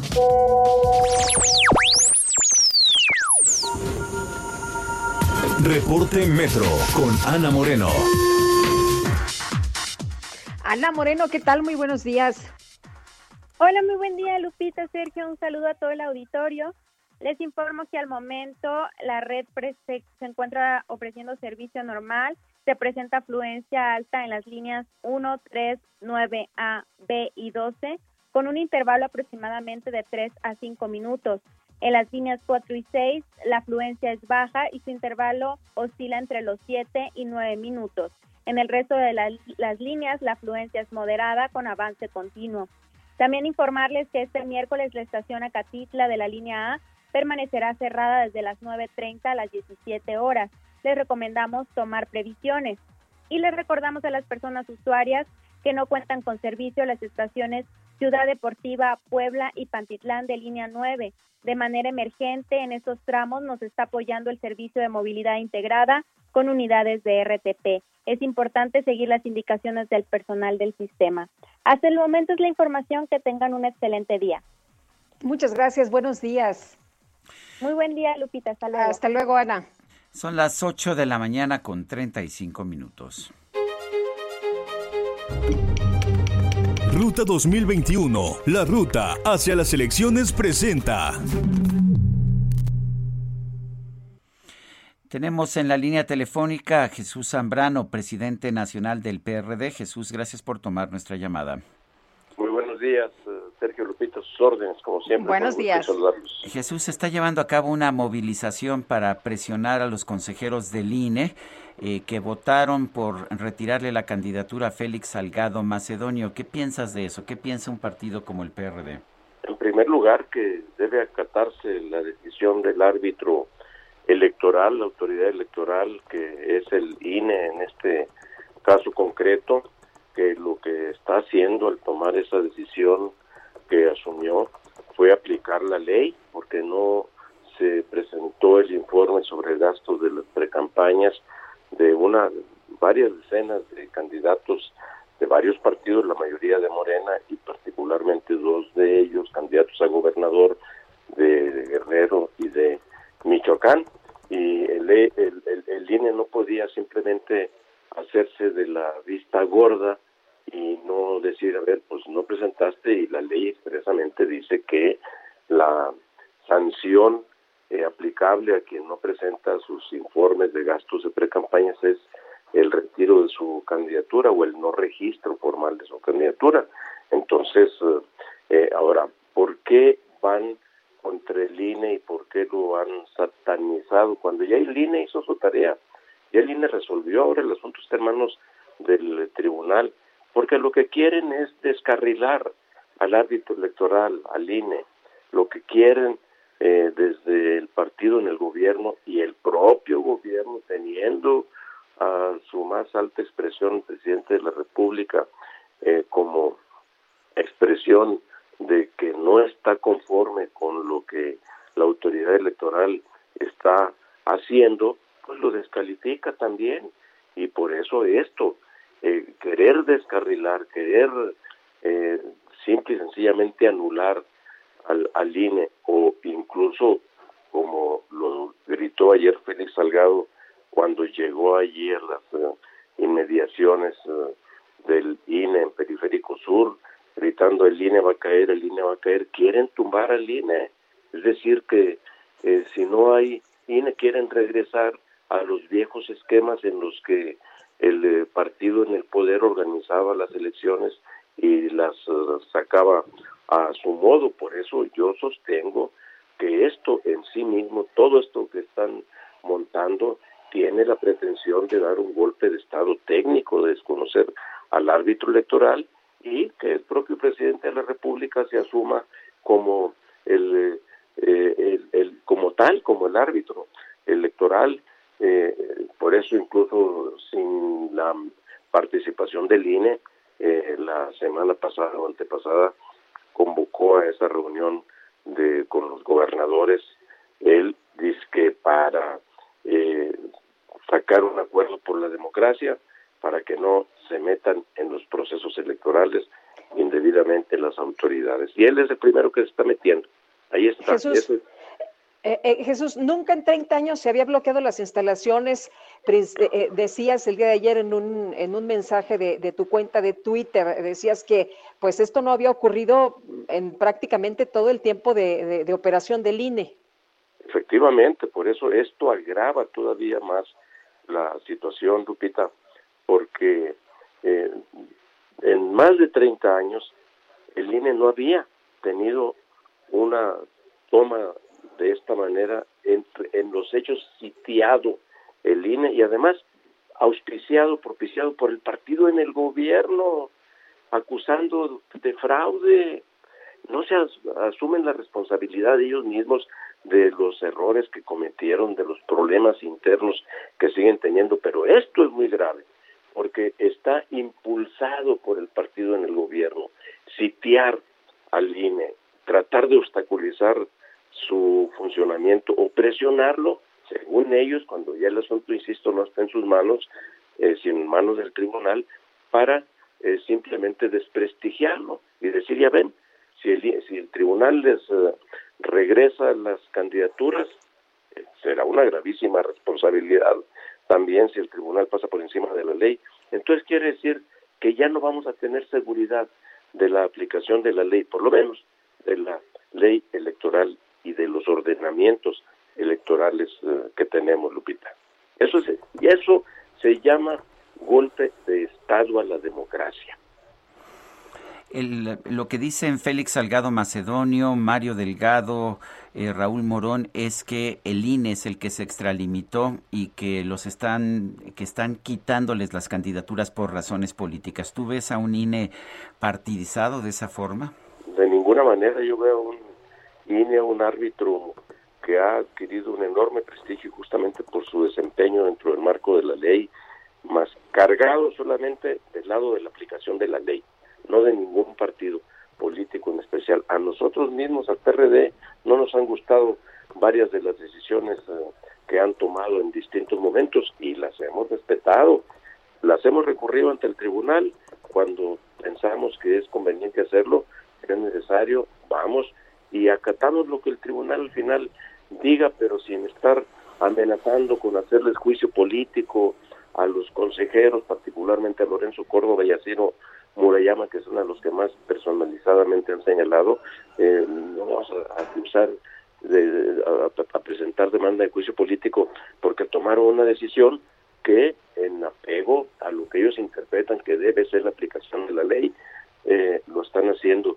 Eh, están también muy molestos por lo que el INE resolvió en semanas anteriores, eh, Sergio, de, evitar la sobrerepresentación eh, eh, más allá de lo que la Constitución dice, como si se la dieron en el 2018.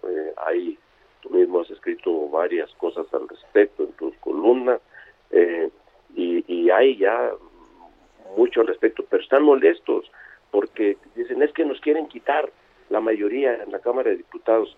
eh, y piensan que esas decisiones del INE les eh, quitan esa sobrerepresentación indebida e inconstitucional. Dicen los abogados a confesión de parte relevo de pruebas, ellos están confesando que adquirieron esa mayoría de manera indebida, pero de todas maneras la van a perder, ¿eh? porque les vamos a ganar la mayoría, eh, la van a perder ellos el 6 de junio en las urnas. Eh, por otra parte, a los aspirantes al gobierno de, eh, Guerrero y de Michoacán, con quienes hemos platicado, nos dicen que ellos no han violado la ley. Ahorita que estabas hablando de, violaciones a la ley, dicen que eh, ellos no eran precandidatos, eran coordinadores estatales y que por lo tanto no violaron en ningún momento la ley. Ay, Diosito Santo, diría mi Santa Madre. hasta malos para mentir, para decir mentiras son. Pues si todo el tiempo se les anunció como tales, anduvieron en eventos de precampaña, se inscribieron en las listas de aspirantes para ser candidatos de Morena y participar en sus procesos internos de selección. Eh, Raúl Morón formó parte de una lista de 29 aspirantes al gobierno del estado de Michoacán. Y ahora dicen que a lo que estaban aspirando eran a ser coordinadores de quién sabe qué.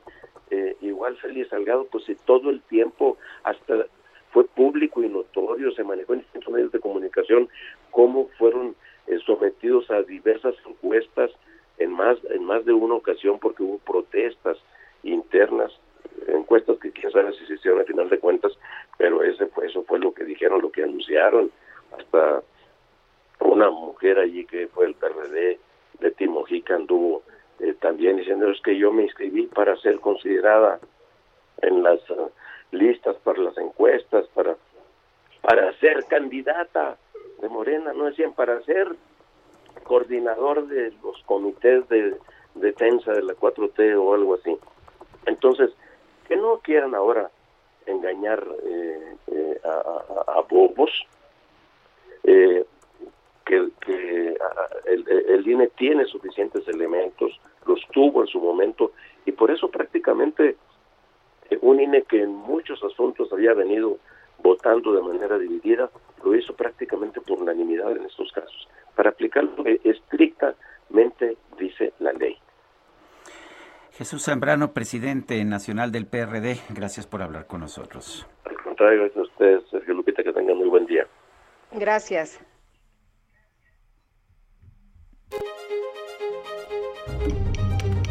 Ruta 2021, la ruta hacia las elecciones presentó.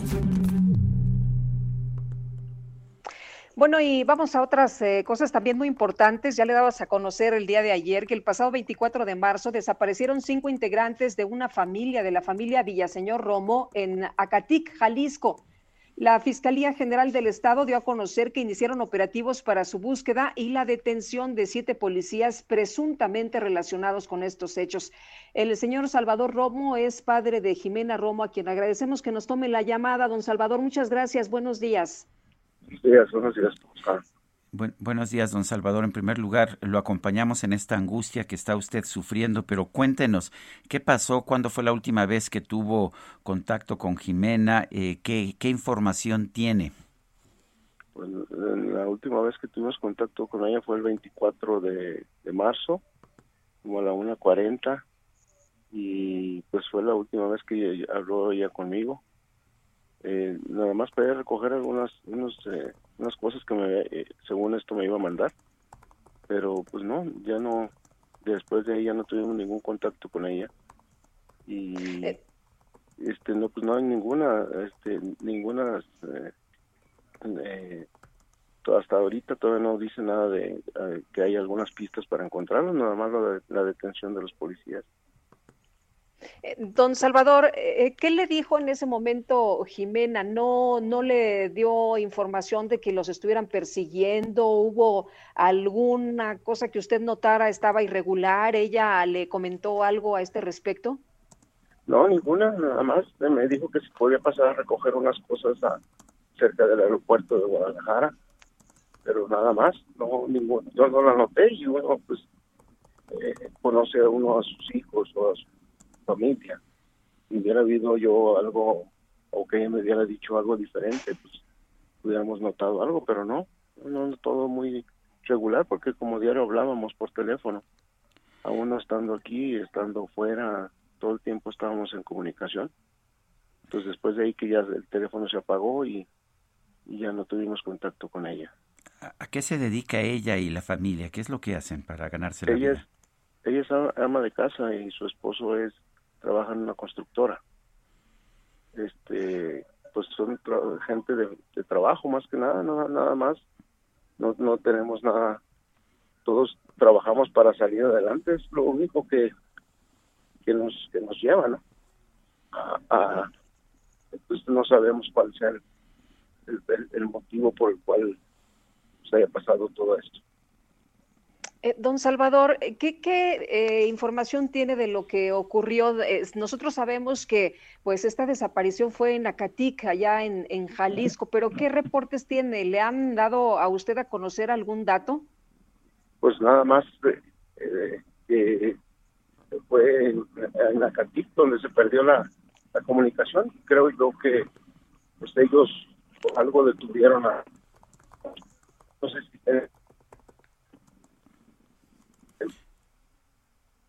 a, ver, estamos perdiendo, estamos perdiendo la llamada. Nuestro equipo de producción va a tratar de recuperar esta llamada. Estamos hablando con Salvador Romo, padre de Jimena Romo, integrante de esta familia que desapareció en Acatic, Jalisco. Eh, don Salvador, continúe, lo dejamos de escuchar hace un momento. Ah, sí, disculpe, este, no, pero lo único que, se sabe es que creo yo que fue la última eh, contacto de los teléfonos que tuvieron ellos en la CATI. Entonces, por eso se, se implementó el operativo. Y pues de lo de los policías a nosotros no nos comentaron nada, nada más que ya estaban detenidos. No sabemos si ellos eh, por algo algo implementaron la orden de aprehensión, ¿verdad? Pero hasta eh. ahorita no nos han dicho nada de, de si hay algún, algún vínculo con ellos, con los que los puedan tener o los que donde puedan estar. Don Salvador, ¿quiénes viajaban en, en este vehículo? ¿Eran todos sus familiares? Bueno, era mi hija, mi nieta, mi yerno, mi, su hermana de mi yerno y su hijo de su hermana. Eran eh, tres mayores y dos menores. Muy bien pues le agradecemos que haya platicado con nosotros y estaremos muy pendientes de lo que dé a conocer la Fiscalía. Tenemos entendido que ya iniciaron los operativos para la búsqueda, ¿no? Sí, están desde el domingo por allá en la búsqueda, entonces esperemos en Dios que pronto tengamos buenas noticias. Muy bien, pues le mandamos un abrazo y estaremos muy pendientes. Muy buenos días. Muchas gracias, buenos días, que estén bien. Hasta luego, gracias. Son las 8 de la mañana con 50 minutos. Vamos a las calles de la Ciudad de México. Daniel Magaña, adelante. ¿Qué tal, Sergio Lupita? Eh, muy buen día. Ya nos ubicamos aquí en la zona del eje 3 Oriente, afuera del Tribunal Electoral del Poder Judicial de la Federación, que se ubica cerca de la calzada de la Virgen. Esta caravana de vehículos y un autobús, a bordo de este autobús, eh, pues eh, viajaba Mario Delgado, presidente de Morena, y también Félix Salgado Macedonio. En este momento están eh, pues a las puertas de este recinto. Obviamente dos carriles están eh, siendo obstruidos por los vehículos y bueno, pues las personas que arribaron a este punto, así que hay que tomarlo en cuenta. No hay necesidad de considerar alguna vía alterna, no está cerrado el eje vial, pero se encontrarán algunas complicaciones. Las personas que avanzan aquí cerca también de, pues, se trasladan hacia la zona de Tasqueña y utilizan el eje troncal metropolitano, por este pues evento político que se está registrando aquí en este punto. Este es el reporte. Muy buen día. Muchas gracias, Daniel. Y Augusto Tempa, cuéntanos dónde andas, qué pasa, buenos días. ¿Qué tal, Sergio Lupita? Muy buenos días. Pues les platico que la alcaldía de Coyoacán pues dejó un socavón, un intenso hoyo aquí en, en la esquina de Pedro Ureña y Anacahuita, eso es en el eje 10 sur, para todos los amigos automovilistas que van a transitar por este punto. Hay que tomarlo en cuenta porque esto es justo en este cruce y por supuesto genera pues un peligro para los automovilistas que van a dar vuelta a la izquierda o que van a dar vuelta en U. También para los eh, peatones que van a caminar por este punto es que hay un camellón, un camellón que fue rehabilitado para que las personas puedan salir a correr o a caminar. Esto también está obstruyendo este camellón y pues un llamado a la alcaldía de Coyoacán para que venga a terminar estos trabajos que quedaron inconclusos. No sabemos si se trata de un trabajo de, agua potable, de gas natural o incluso podría ser de algún ducto de desagüe. Hay que pues eh, estar muy al pendiente para ver qué hace la alcaldía de Coyoacán con respecto a este hoyo. Sergio Lupita, mi reporte. Muy bien, muchas gracias, Augusto. Seguimos pendientes. Y vamos con Javier Ruiz, está en el centro de la Ciudad de México. Adelante, Javier. Gracias, Sergio Lupita. ¿Qué tal? Tenemos información ahora de la avenida José María Izazaga, donde comienza a incrementarse la, la flora de automovilistas, principalmente para quien se desplaza de la zona de San Pablo y esto en dirección hacia la avenida Arcos de Belén o bien para continuar hacia el eje 1 oriente, la avenida Bucareli. En este punto tendremos eh, obras justamente de reconstrucción de camellones esto provoca que el avance pues sea complicado para quien desee llegar hacia la glorieta de los insurgentes. Sobre el eje poniente de la avenida Cuauhtémoc únicamente encontramos asentamientos provocados por la operación de semáforos una vez que se deja atrás la zona del reloj chino y para cruzar la avenida Chapultepec y bien para continuar hacia el eje poniente de la avenida Cuauhtémoc y tuvimos oportunidad de checar el viaducto Río de la Piedad y su continuación Miguel Alemán y el avance aquí sí ya es lento, al menos para quien se desplaza del eje 3 Oriente, la avenida Francisco del Caso y Troncoso, y para quien desea llegar a la calzada San Antonio vía Abad, o bien para continuar a la avenida de los insurgentes, no sabe más utilizar el eje 3 Sur, el avance es mucho más aceptable. De momento, Sergio Lupita, el reporte que tenemos. Javier Ruiz, muchas gracias por esta información. Estamos atentos, buenos días. Son las 8 de la mañana, 8 de la mañana con 54 minutos. Les recuerdo nuestro número. Siempre nos gusta escuchar sus mensajes de WhatsApp.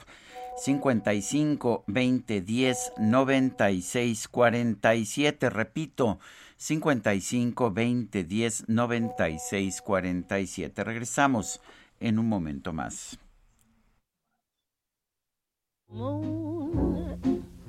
you saw me standing alone without a dream in my heart, without a love of my own.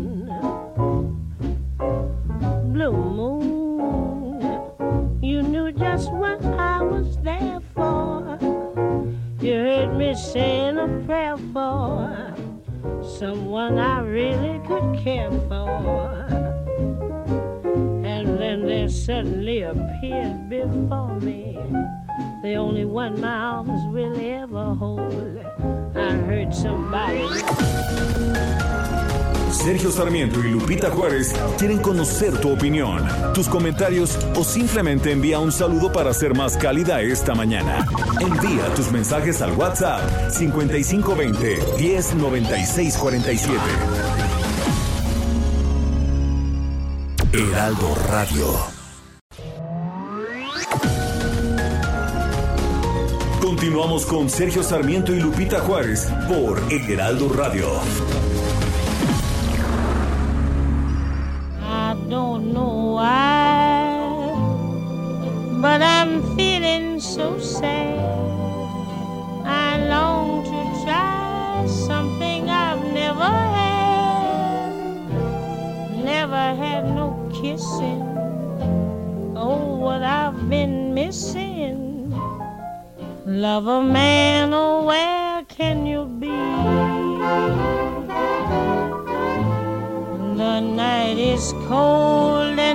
Seguimos escuchando la maravillosa voz de Billie Holiday, una cantante que marcó la historia del jazz. Nació el 7 de abril de 1915 y bueno, pues fue una, una, mujer, una niña eh, que, pues, que vivió una infancia muy complicada.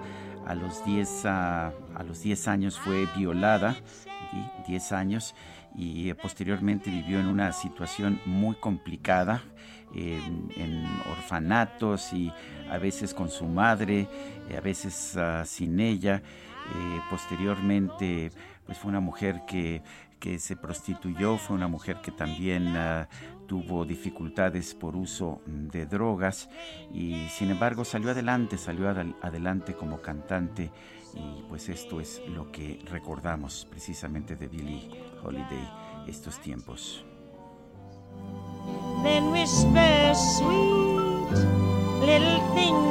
Esto que estamos escuchando se llama Lover Man, amante. Y vamos con mensajes de nuestro público. Guadalupe, adelante. Bueno, pues nos dice una persona del auditorio, buen día Sergio Lupita, eh, no veo aquí su nombre. Bueno, dice, ¿alguien sabe quién paga los gastos que originan los movimientos como el de Salgado y Morón? Porque al menos la mayoría de las personas que se ven en los videos se ven de muy escasos recursos. Bueno, y me imagino que pues para sobrevivir en esta movilización de varios días alguien los tiene que estar alimentando, ¿no? Pero me imagino que no presentan reportes de los gastos de movilizaciones. Bueno, nos dice otra persona, buenos días, por favor mencionen que el trámite ante el Servicio de Administración Tributaria para renovar la fiel por Internet es un fraude, no funciona y cuando uno piensa que ya fue elaborado siguen sin otorgarlo. En el SAT nadie sabe nada y no hay quien atienda o responda. Ayuda, por favor. Atentamente, Roberto Conde Butrón. Me tocó ver un caso, eh, o me ha tocado conocer de un caso de un muchacho que lo único que quiere es trabajar de forma legal eh, necesita para poder repartir alimentos a través de uno de los servicios estos de mensajería que tenemos para alimentos, necesita la fiel, necesita darse de alta y lleva meses tratando de obtener la fiel y sabes qué, no hay fiel. Sí, el SAT simple y sencillamente no está dando esta fiel y me parece que es terrible lo que están haciendo, están impidiendo que la gente pueda trabajar. Es una pesadilla, nos han contado nuestros amigos del auditorio. Oye, y en otros temas, pues Now Media y su socio estratégico, Heraldo Media Group, crecen, expanden su cobertura y vamos precisamente con información. Juan Guevara, ¿qué tal? Muy buenos días. Mi querida Lupita, mi querido Sergio, pues fíjese que me parece que se están volviendo famosos ustedes en Estados Unidos, ¿cómo ves? Oye, no, pues muy será bien. Por, será por tu culpa, mi querido Juan. No, fíjate que eh, la verdad es que tenemos un plan muy agresivo en Now Media junto con nuestro socio estratégico Heraldo Media Group de crecer múltiples plazas en los Estados Unidos. Tenemos un plan muy claro, obviamente no lo vamos a hacer público hasta que se vaya dando, tú lo conoces Sergio, lo importante es que traemos un plan muy agresivo para convertirnos en la primera cadena bilingüe de los Estados Unidos en plazas estratégicas. El día de hoy ya podemos confirmar que terminamos las negociaciones en dos plazas que son muy importantes para la audiencia tanto en México como en Estados Unidos. La primera es Chicago, Erville. Erville es una ciudad, un suburbio de Chicago, en donde, bueno, ya tenemos la primera estación de radio que opera y maneja Now Media en el 102.9, en donde a partir del día 12 de abril, pues la programación de nosotros de Now Media Heraldo saldrá al aire, incluyendo mis, unos, unos periodistas que los conoces y los conozcas. Fíjate que Sergio Sarmiento y Lupita Juárez van a salir ahí, van a tener fans en Irving, Chicago a partir del 12 de abril. Y la segunda. Suena bien, suena bien. Suena bien hasta ahorita. Y la segunda, fíjate que adquirimos una nueva plaza, un nuevo canal de televisión en Atlanta, que es el canal 22, el, el, el canal que va a estar transmitiendo en el área metropolitana de Atlanta, Georgia. Esto es muy importante porque, insisto, traemos una estrategia muy agresiva de meternos en, en mercados claves que representan importancia para nuestros anunciantes, tanto en los Estados Unidos como en México. Y el Heraldo Media Group, junto con Now Media, son la primera cadena que puede ofrecer, eh, llevarle a los anunciantes y al público en general, eh, la importancia de llevar su producto o servicio en ambos lados de la frontera. Entonces, obviamente Atlanta es un mercado muy importante por la, cantidad de empresarios bilingües que existen ahí. Chicago no se diga. Eh, y ahora, bueno, con esta nueva adquisición ya tenemos presencia en tres plazas más una estación de radio. Tenemos obviamente Houston, Canal 21, en Beaumont 27, eh, Canal 27, ahora en Atlanta, Canal 22, son los tres canales de televisión y la primera estación de radio que operamos en conjunto, Heraldo Media Group y Now Media, en el 102.9. Entonces, eh, estamos creciendo, eh, nosotros tuvimos la visión importante de aprovechar la pandemia para bien, y entonces, bueno, pues están saliendo las cosas, gracias a Dios, bien, y le podemos ofrecer a nuestra audiencia en México y en nuestra audiencia en Estados Unidos la oportunidad de tener plazas importantes y poder llevarlas desde México a Estados Unidos y desde, y desde Estados Unidos a México. Pues muy bien, Juan Guevara, gracias y pues buen trabajo, un fuerte abrazo y gracias por llevarnos a pues a, cada vez un mayor número de ciudades en los Estados Unidos. Les agradezco mucho, le quiero agradecer a Adrián Lari su, su apoyo tremendo a, a los Mieres y obviamente a mi queridísimo Sergio y a mi queridísima Lupita, que sin ustedes no somos nada. Gracias, un abrazo, Juan. Saludos. Hasta luego, muchos saludos. Bueno, y vámonos. Vámonos. Vámonos, vamos con Agustín Basabe, que lo tenemos precisamente en la línea telefónica. ¿De qué nos vas a hablar hoy? Agustín, adelante. Hola Sergio, hola Lupita. Pues eh, del tema, iba a decir el tema de moda, quizás eh, haya muchos temas de moda ahorita. Eh, de uno de los temas que ocupa la atención de la gente, que es el de la veda electoral y la postura del presidente de la República ante ella, la veda que el INE impone a los actores políticos para que hagan, en este caso, eh, el presidente de la República, eh, difusión, digamos, eh, por, por ponerlo con otra palabra, propaganda de sus obras, de su trabajo en, en sus espacios oficiales, porque eso pues beneficiaría y, a su partido, a Morena y a sus aliados, y sería, digamos, que la cancha, o provocaría que la cancha esté despareja. Si la cancha está dispareja, pues eh, evidentemente estamos retrocediendo en términos democráticos. El espíritu de, de esta norma es evitar que con los recursos de la presidencia de la República, principalmente la mañanera, que en donde el presidente de, lunes a viernes eh, pues acapara la atención de la opinión pública, eh, eh diga cosas que ayuden a su partido o perjudiquen a los partidos opositores. Bueno, eh, el presidente no le gustó cuando el INE lo dijo, eh, recurrió al tribunal y finalmente lo que se eh, estableció fue, bueno, pues que no diga eh, nombres de los partidos, que no haga alusiones explícitas, que no eh, pase ciertos eh, documentales, digamos, que, que sean propagandísticos, etcétera. Pero es, pero, pero, pero esa es la letra. oye Agustín, oye Agustín, pero dijo el presidente, voy a respetar la ley, pero no me voy a callar. Sí, que, que ese es el punto. O sea, la, la letra, la letra de la ley, no el espíritu, es lo que él está supuestamente respetando. Porque el espíritu lo que dice es, eh, no, no queremos cancha dispareja, no queremos que el presidente, que en este país tiene un poder gigantesco, enorme, y más este presidente, López Obrador, que es el presidente más poderoso que hemos tenido muchísimo tiempo, porque además del poder institucional, digamos, de las instituciones que tiene a su, a su mando, tiene el poder de su popularidad, que él eh, haga ese, digamos, esa intervención, se meta en las elecciones, lo que él dice que no le gusta que hagan, y contra lo cual luchó en el pasado, bueno, pues que no lo haga. Ese es el espíritu y de la, de la norma. Y él lo está violando por una sencilla razón, porque durante dos años en las mañaneras se dedicó a decir que los conservadores eran todos aquellos que se oponían a él, que eran sus enemigos, él les llama adversarios de la cuarta transformación, y lo señaló con nombre y apellido, con nombre en el caso de los partidos políticos, decía concretamente qué partido se refería siempre que hablaba de eso, y con nombre y apellido en el caso de los personajes, digamos, dirigentes muchos de partidos políticos, cuadros, líderes, eh, gobernadores de otros partidos, de partidos distintos al suyo, eh, en fin, dio durante eh, dos años, todos los días, los nombres por los cuales se refería cuando hablaba, o a los que se refería cuando hablaba de la mafia del poder y concretamente de los conservadores.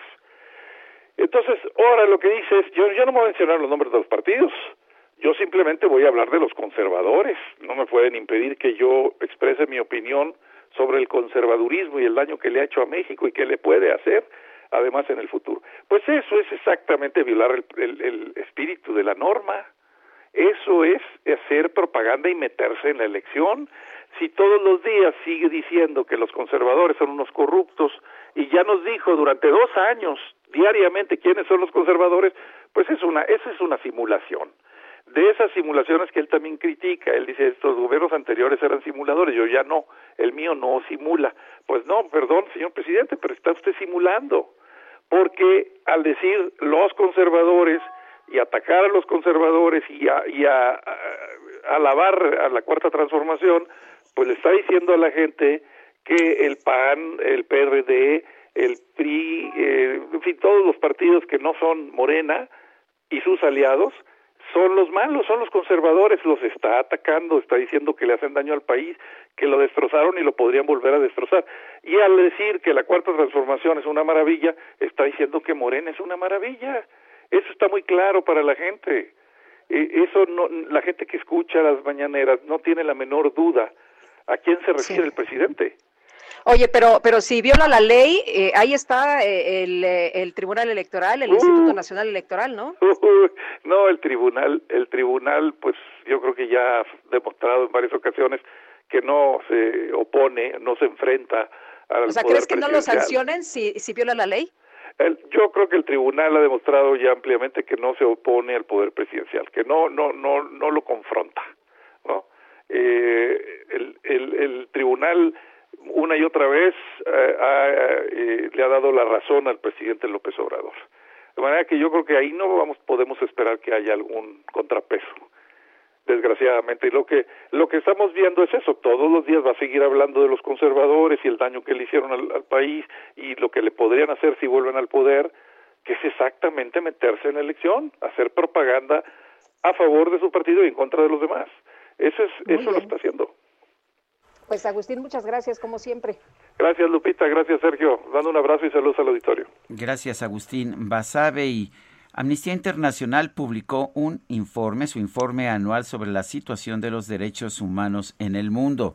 Tenemos en la línea telefónica a Tania Reneaum Panzi, directora ejecutiva de Amnistía Internacional México.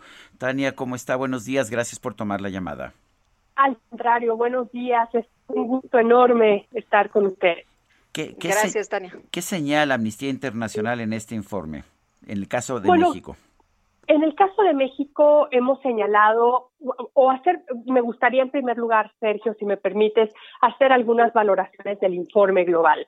El informe global de amnistía es un informe que muestra el balance y la situación de los derechos humanos en todo el mundo, no es un informe que haga un comparativo entre países de quién es el mejor o quién es el peor, sino hace una constatación de la situación.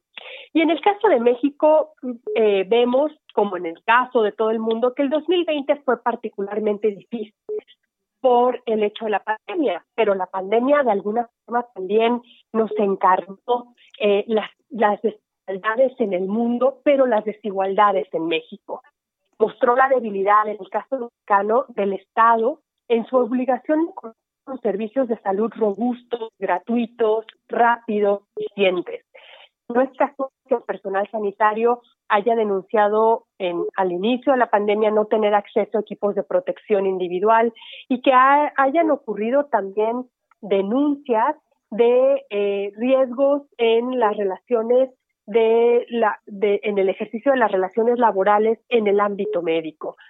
En los inicios del confinamiento el año pasado hay que recordar las denuncias que aumentaron las denuncias por violencia contra las mujeres y aún con esa evidencia el gobierno aplicó políticas de seguridad que alcanzaron al órgano de la Administración Pública Federal encargado de promover y fomentar las condiciones de igualdad, que es el Instituto Nacional de las Mujeres. Sí.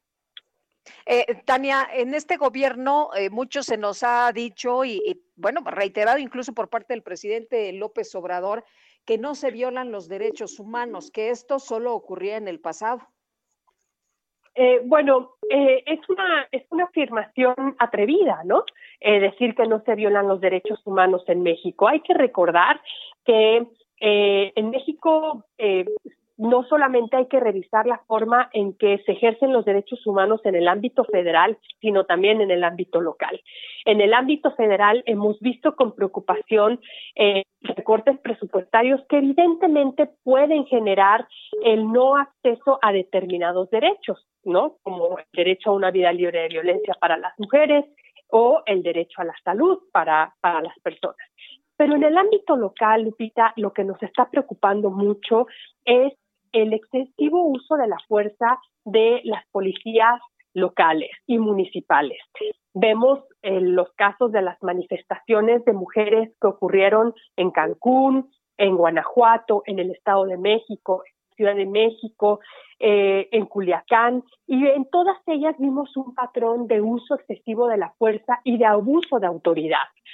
Vemos también con mucha preocupación en el ámbito federal cómo el presidente López Obrador ha abierto la puerta a la militarización de, de la vida civil. Cosas que antes hacían las personas, los civiles, ahora están a cargo de los militares. Por ejemplo, me refiero a la construcción de megaproyectos, a la gestión de los bancos del bienestar o muy grave el caso de la gestión de la seguridad pública que tendría que estar a manos de, las, de, los civiles.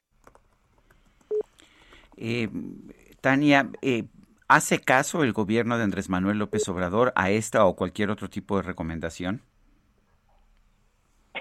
Bueno, hemos visto cómo el presidente López Obrador es eh, reticente a los contrapesos, no le gustan las observaciones que van en contra de lo que él entiende su proyecto de la cuarta transformación, no dialoga con la diferencia.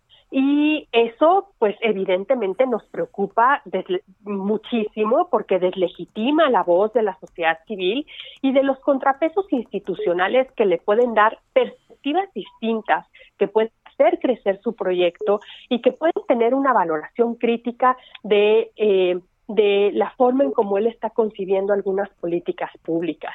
Hace caso, pues solo creo que hace caso a lo que a lo que va con su proyecto, a lo que no le critica y a lo que más le conviene. Tania Renea Umpanzi, directora ejecutiva de Amnistía Internacional México, gracias por hablar con nosotros esta mañana.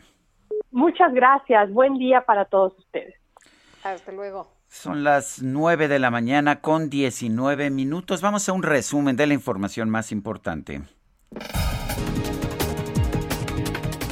El presidente del Sistema Público de Radiodifusión del Estado mexicano, Genaro Villamil, denunció que en gobiernos pasados se difundieron por televisión muchos montajes para engañar a los ciudadanos. Los telemontajes adquirieron en México una dimensión de escándalo durante los finales del gobierno anterior eh, priista, del 97 al 2000, pero se dispararon muchísimo más, muchísimo más con en el periodo de Vicente Fox y ni hablar del periodo de Felipe Calderón cuando Genaro García Luna, adicto a los telemontajes, productor involuntario o voluntario de muchos montajes, se volvió secretario de Seguridad Pública. Y ni qué decir del sexenio de Enrique Peña Nieto, que prácticamente fue todo un telemontaje. Bueno, ¿y qué pasó con las vacunas vacías, con las vacunas que no se aplicaron? Nos dijeron que también fue un montaje, pero de la derecha. Por otro lado, el presidente López Obrador encabezó la entrega de los premios al mérito en la materia de salud pública y reconoció el esfuerzo de los trabajadores de este sector para atender la pandemia, la pandemia de COVID-19. Este premio es de ustedes y es también en honor a todos los trabajadores de la salud de nuestro país que en esta circunstancia difícil han salido a dar la cara, ofreciéndolo todo, arriesgando sus vidas por salvar vidas. No tenemos más que agradecerle a todo el personal de salud, tanto del sector público como del sector privado. La Agencia Europea de Medicamentos aclaró que aún no ha concluido el estudio para determinar si la vacuna contra el COVID-19 de AstraZeneca tiene relación con la formación de coágulos sanguíneos. El gobierno de Costa Rica suspendió la aplicación de la vacuna de AstraZeneca hasta que el regulador sanitario de la Unión Europea determine cuáles son las posibles secuelas de esta fórmula. Buenas noches. ¿Me das? ¿Me das? ¿Me das? ¿Me das? ¿Me das? Pues Fíjese usted que la, la, cadena de comida rápida Burger King Costa Rica anunció el lanzamiento de una nueva campaña de publicidad que tiene como protagonista a Elías Navarro, mejor conocido como el niño del Oxo. Sí, este niño que se hizo popular en redes sociales por aparecer en un video que grabó junto con su amigo Daniel Morales en el que actuó como el cajero de una tienda que hacía ruidos graciosos cuando le pedían ah. preservativos. Esta no te la esperaba, ¿verdad? Buenas tardes, ¿me da un Whopper con papas agrandado?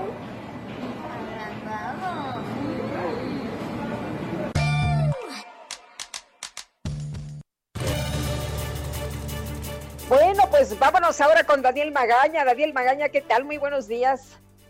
¿Qué tal, Lupita? Ahora con información vehicular para las personas que utilizan pues la zona de la calzada de la Virgen, esta vialidad para trasladarse hacia la zona de la avenida Canal de Miramontes, pues realmente no tenemos complicaciones para poder incorporarse también hacia la zona del eje 2 Oriente las personas que avanzan a la Escuela Naval Militar, donde sí tenemos algunas complicaciones, ya referíamos de este evento político que se realiza muy cerca de este punto, la zona del Trice, eh, en el eje 3 Oriente, en dirección hacia la zona de Tasqueña, no está cerrado el tránsito vehicular, ya hay elementos de pues de la Secretaría de Seguridad Ciudadana pues, realizando maniobras para pues mitigar estas complicaciones por algunos automovilistas y también autobuses que se, que se pues estacionaron en esta zona del eje 3 Oriente, pero a partir de aquí sin complicación para poder ingresar hacia la calzada tasqueña. Reporte, muy buen día.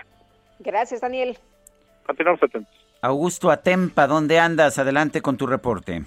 Sergio Lupita, recorremos la avenida de los insurgentes, esto es en el tramo desde Periférico Sur hasta 10. Hay muy buen avance, se nota que pues aún todavía no regresan todos de vacaciones y esto se nota principalmente en esta avenida que podrán realizar un recorrido de menos de tres minutos desde Periférico hasta el eje 10. Pasando este punto solamente encontrarán un poco de tráfico a la altura de eje 7 Extremadura Insurgentes, pero pasando el punto igual vuelve a fluir la circulación considerablemente con dirección hacia el viaducto. Y en viaducto, antes de llegar hacia el viaducto, encontrarán un poco de tráfico, pero pues hay que tener paciencia para librar este esta retención. Sergio Lupita, mi reporte. Muchas gracias, Augusto. Muy buen día. Son las 9 de la mañana con 24 minutos. Guadalupe Juárez y Sergio Sarmiento estamos en el Heraldo Radio. Regresamos.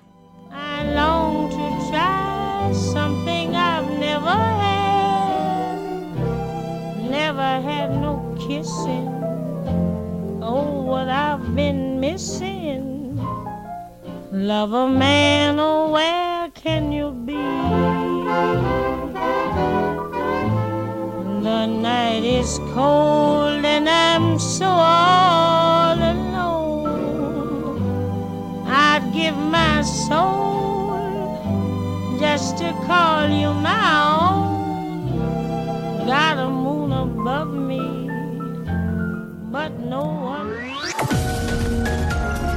Sergio Sarmiento y Lupita Juárez quieren conocer tu opinión, tus comentarios o simplemente envía un saludo para ser más cálida esta mañana. Envía tus mensajes al WhatsApp 5520 109647. Heraldo Radio, la HCL se comparte, se ve y ahora también se escucha.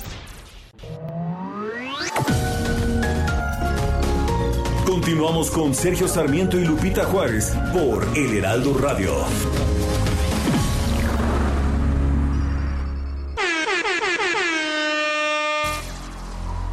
Señoras y señores, señores, latinos del mundo, ha llegado el momento de prestar atención.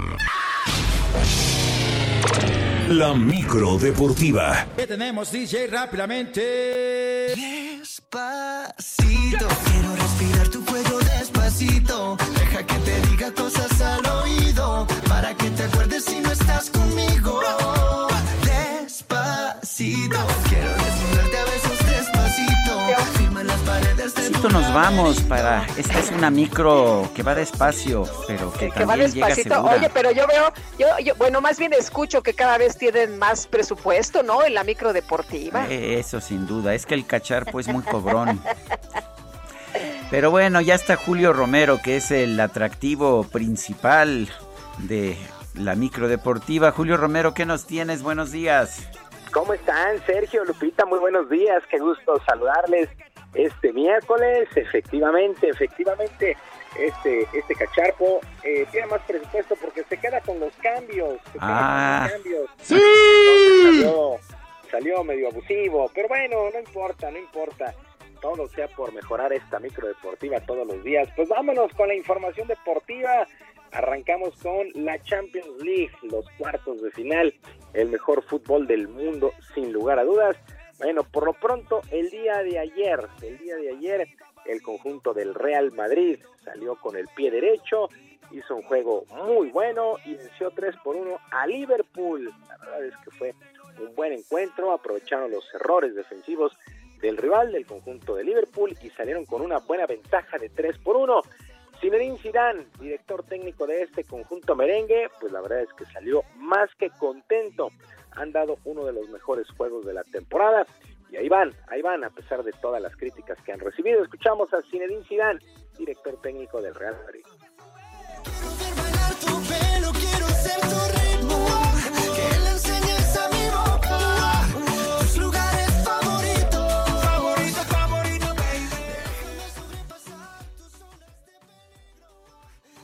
Estamos contentos por el resultado, estamos contentos con lo que estamos haciendo porque los jugadores lo que están haciendo es, es tremendo. Después de haber tenido tener mucha dificultad en nuestra, nuestra temporada, hemos dado la vuelta, pero, pero en el sentido que eh, estamos contentos con lo que estamos haciendo, pero falta mucho, falta, estamos vivos. Ya me cansé de tu tornillo suelto.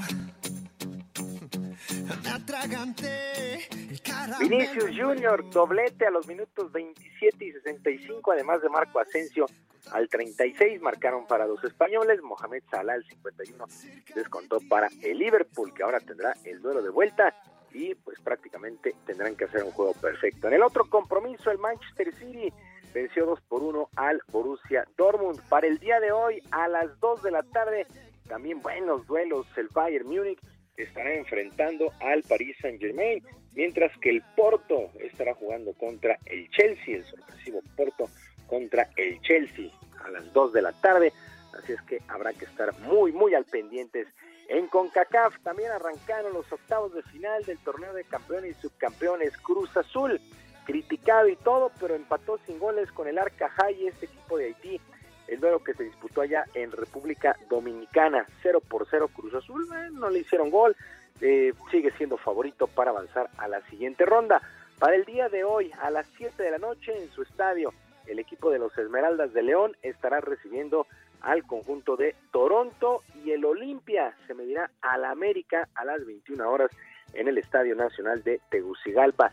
Santiago Solari, director técnico del conjunto del América, toma con mucha seriedad todo el torneo a pesar de las diferencias futbolísticas que existen. Sordo quedé de tanto pataleo.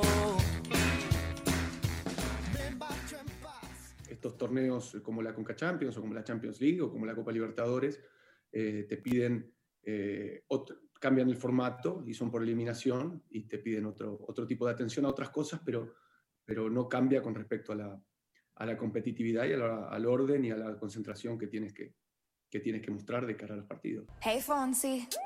Oh no, ¿qué pasa de mí? Bueno, pues así las cosas, a las 9 de la noche, Olimpia América, a las 7 León Toronto.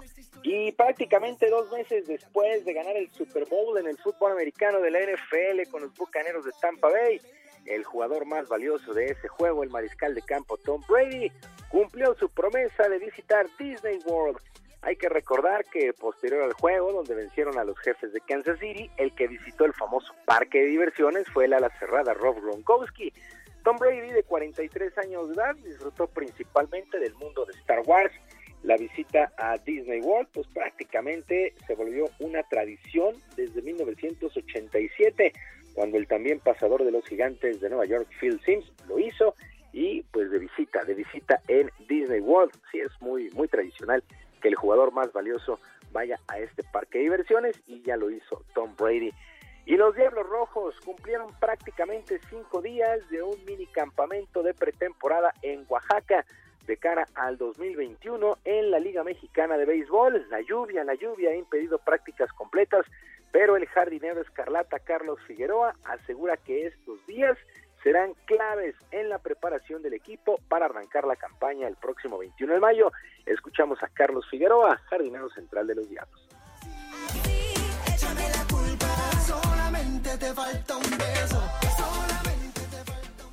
Pues eh, como lo dices, eh, reportando unos días antes, eh, tratando de ponernos un poquito más en forma. Venimos de hacer un, un gran invierno, yo creo que va a ser una temporada corta para Diablos y tenemos que afrontarla de la mejor manera. Tenemos que trabajar al 100% y dar lo mejor de nosotros para, para lograr los objetivos que tenemos en mente. La noche está tan perfecta que bien te ve. Bueno, pues ahí está Carlos Figueroa de los Diablos Rojos del México. Sergio Lupita, amigos del auditorio, la información deportiva este miércoles. Recuerden nuestras vías de comunicación en Twitter, en arroba jromerohb, arroba jromerohb, además de nuestro canal de YouTube, Barrio Deportivo, Barrio Deportivo en YouTube, todos los días a las 5 de la tarde. Yo les mando un abrazo a la distancia, que tengan todos un extraordinario día. Muchísimas gracias, Julio Romero. Son las 9 de la mañana con 37 minutos. Adelante, Lupita. Oye, ayer estaba viendo un video ya por la tarde noche y es eh, una vivienda en la que se ve que todo está pues eh, cabeza arriba, los cajones eh, salidos de su lugar no están en su lugar, todos abiertos, todo tirado en el piso, era una verdadera revolución dentro de esa vivienda y fue allanada, fue allanada esta vivienda de nuestro compañero Francisco Canul, reportero, quien hizo público, se acordarán ustedes, el video de la muerte de la salvadorilla Victoria Esperanza Salazar Arriaza a manos de policías municipales de Tulum, allá en Quintana Roo. Y Francisco Canul, periodista del portal Notitulum, está en la línea telefónica. Te saludamos esta mañana. Francisco, buenos días. Muy buenos días, un saludo desde Tulum hasta ustedes ahí en cabina. Buen día. Don Francisco, cuéntenos exactamente qué pasó. A grandes rasgos, yo salí el fin de semana eh, con mi familia fuera de Tulum hasta el estado de Yucatán.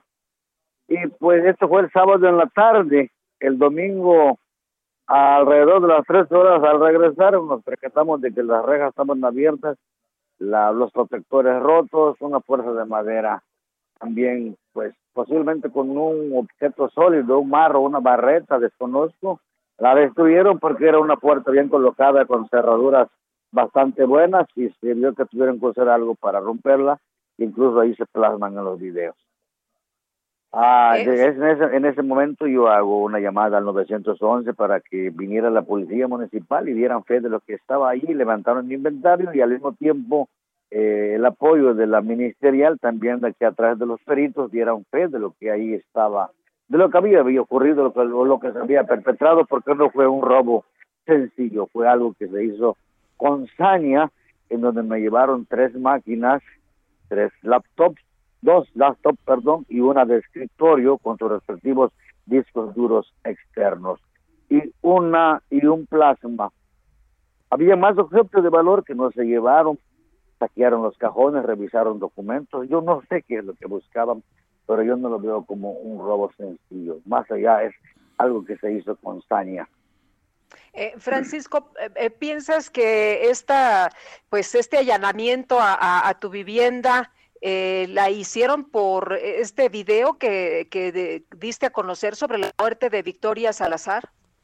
Pues posiblemente fue eso, porque todo eso detonó en la destitución del jefe de la policía municipal, porque también dos días después fui a cubrir una balacera, una transmisión en vivo, en donde en medio de un fuego cruzado fue baleada una turista española, que también lo di a conocer, respeté líneas de acordonamiento a la autoridad, todos los protocolos que ahí piden, y me sacaron empujones, que igual quedó plasmado en ese video, me sacaron empujones, hubo violencia, me trataron de una forma por demás brutal.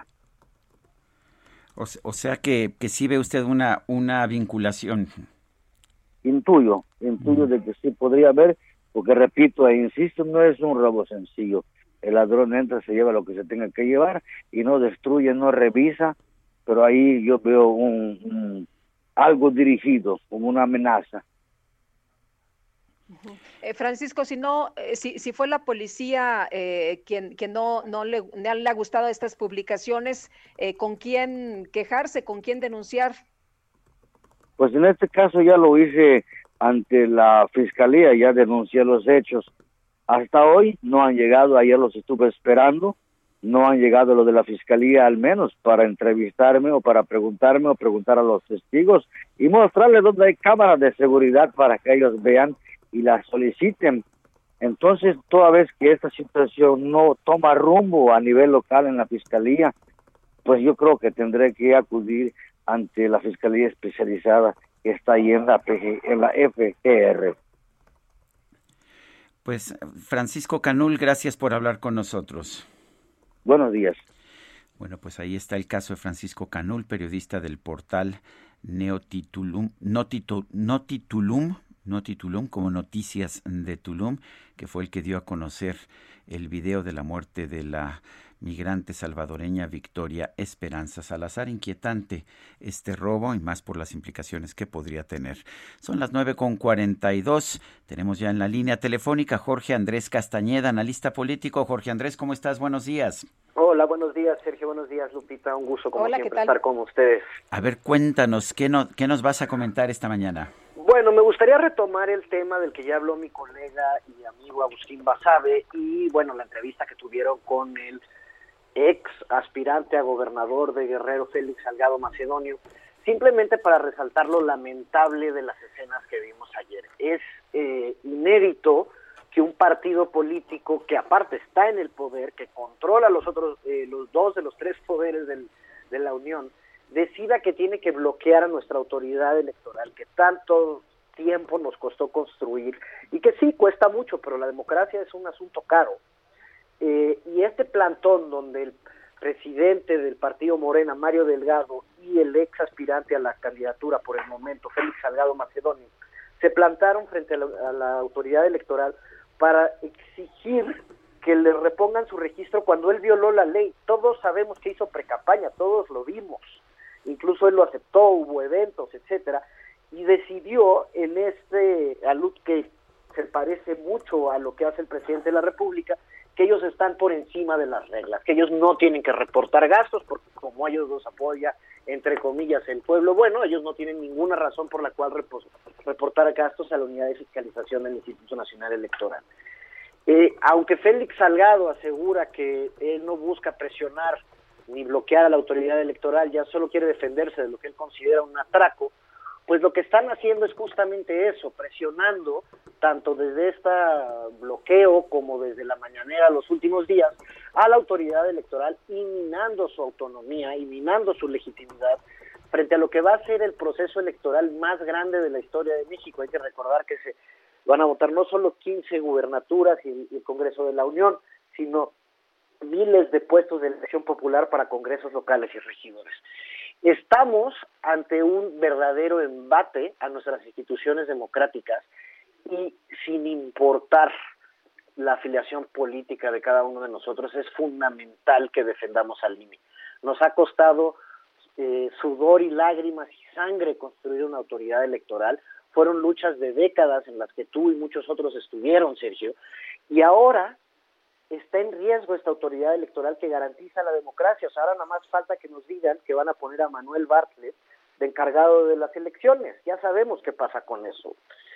Y, y, los embates del oficialismo, tanto desde sus voceros en redes sociales, de Mario Delgado y del mismo presidente, es constante en el ataque a la autonomía de la autoridad electoral y estamos esto ahora sí, sin exagerar, ante un riesgo para la democracia mexicana ocupa realmente y gracias como siempre Jorge Andrés Castañeda por hablar con nosotros. Muchísimas gracias a ti, Sergio. Un saludo, Lupita, y un saludo a todo el auditorio. Fuerte abrazo. Un abrazo, buenos días. Bueno, pues eh, están allá afuera de Palacio Nacional. La familia de Israel Vallarta no logró entrar esta mañana a la conferencia donde se presentó, ya lo había anunciado el presidente, el caso Vallarta KC y Guadalupe Vallarta, hermana de Israel, eh, Vallarta está con nosotros vía telefónica esta mañana. Guadalupe, muchas gracias por aceptar la llamada. Buenos días. Buenos días, este, gracias por, por, llamar. Eh, Guadalupe, cuéntenos, eh, ¿por qué no la dejaron entrar? Finalmente, pues usted pudo haber aportado, ¿no?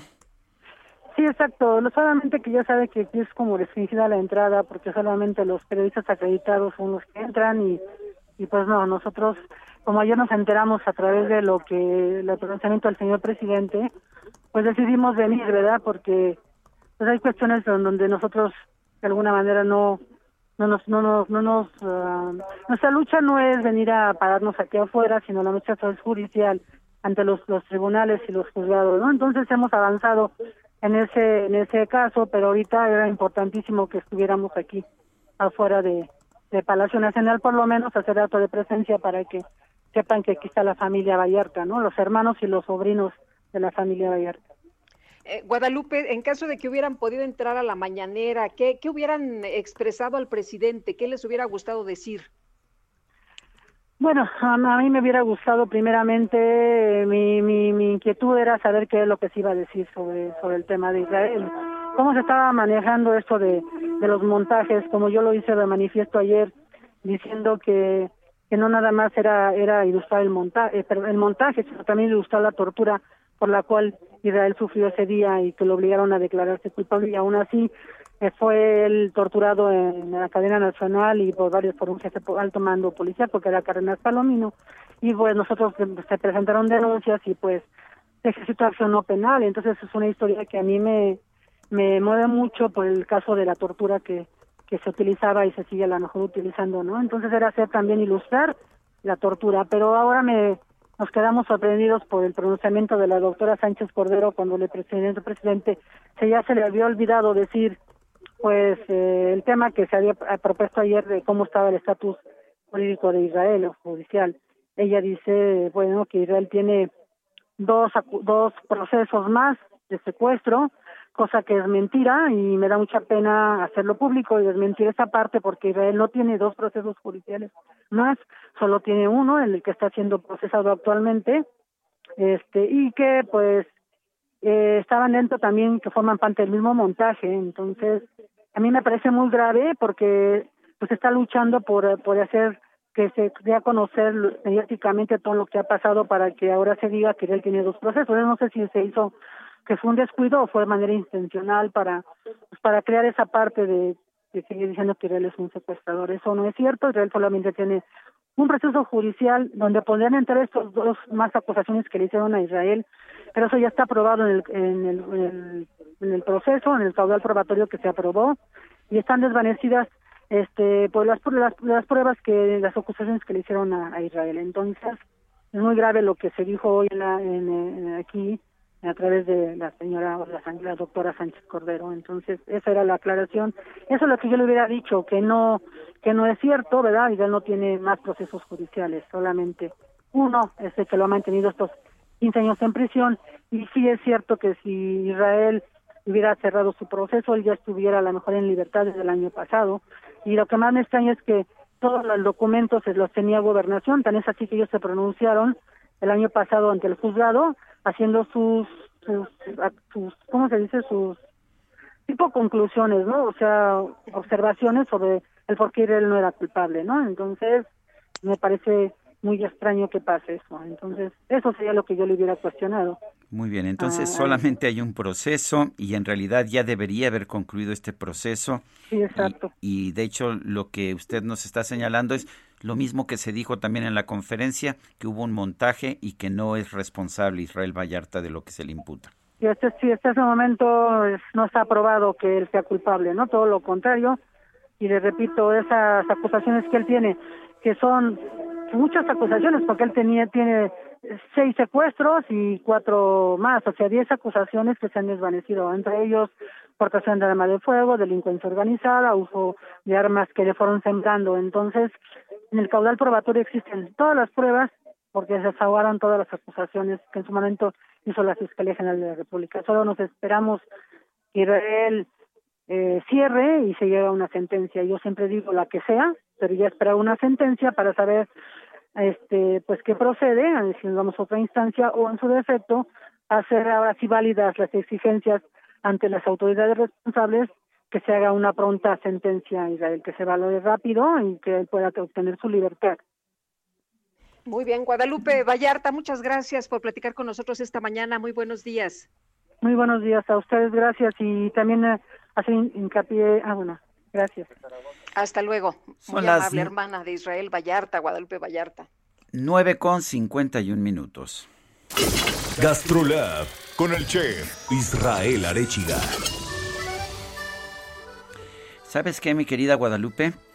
¿Qué tienes ahí para probar? No tengo nada para probar, la vida no es justa. Yo pensé que me, toca, me toca venir cuando no viene Israel, pero bueno.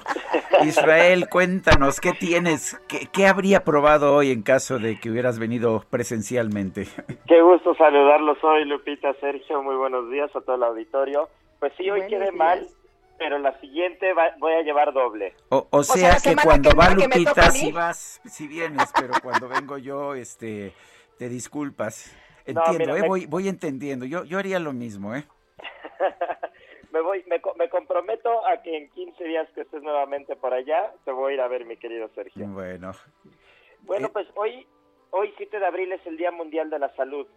Y justo en el marco del Día Mundial de la Salud voy a hablar de un superalimento que no se ha tenido tanto en el radar en México, pero que los aztecas consumían de manera eh, muy normal, y es un alga, una alga llamada espirulina. Y esta alga tiene la característica que crece únicamente en aguas de lagos volcánicos. Es de los primeros organismos que aparecen en la Tierra y los aztecas lo llamaban cuitlatl. Y esta la recogían del lago del Texcoco, la dejaban secar y después la, la juntaban y la hacían una especie de tortitas esta, esta alga, esta espirulina, solo para que se den una idea, tiene 60% más de proteína que cualquier verdura. Y puede ayudar a prevenir el colesterol, la hipertensión, la diabetes, la depresión, la desnutrición, sobre todo la desnutrición e incluso entre los datos curiosos es que hay un pueblo en el chat llamado Canembú que es de los pocos pueblos en África que no tiene un índice de desnutrición muy alto y debido a que consumen una galleta de espirulina que, es muy común en la, en la gastronomía local y se cree que es gracias a la espirulina que se mantienen, digamos, nutridos de alguna manera, ¿no? Eh, realmente es una alga bastante rica que últimamente ha tenido mayor importancia junto con todo este grupo de superalimentos y que habrá que voltear a ver justo en el marco del Día Mundial de la Salud como un alimento o como un producto que nos puede ayudar a tener una dieta balanceada y sobre todo con mayor cantidad de nutrientes. Y bueno, pues mañana nos escuchamos y recordarle a todos los que nos escuchan que el día viernes en la edición impresa El Heraldo de México sale Gastrolab para que le echen un ojo. Pues muchísimas gracias Israel y que conste que lo que dices aquí es público de manera que ya sabemos, nos vemos en 15 días, pero nos seguimos escuchando. Y se nos acabó el tiempo, Guadalupe.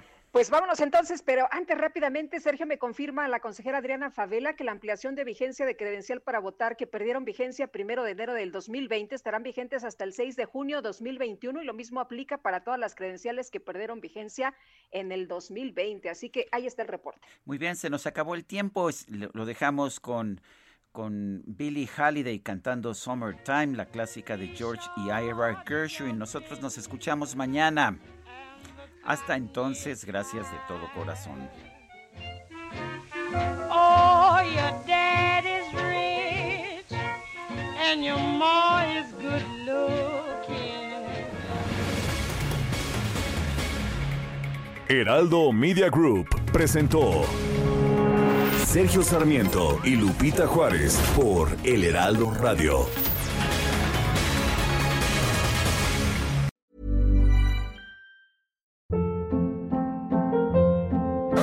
Hold up. What was that? Boring. No flavor. That was as bad as those leftovers you ate all week. Kiki Palmer here, and it's time to say hello to something fresh and guilt-free. Hello Fresh. Jazz up dinner with pecan-crusted chicken or garlic butter shrimp scampi. Now that's music to my mouth. Hello Fresh. Let's get this dinner party started. Discover all the delicious possibilities at hellofresh.com.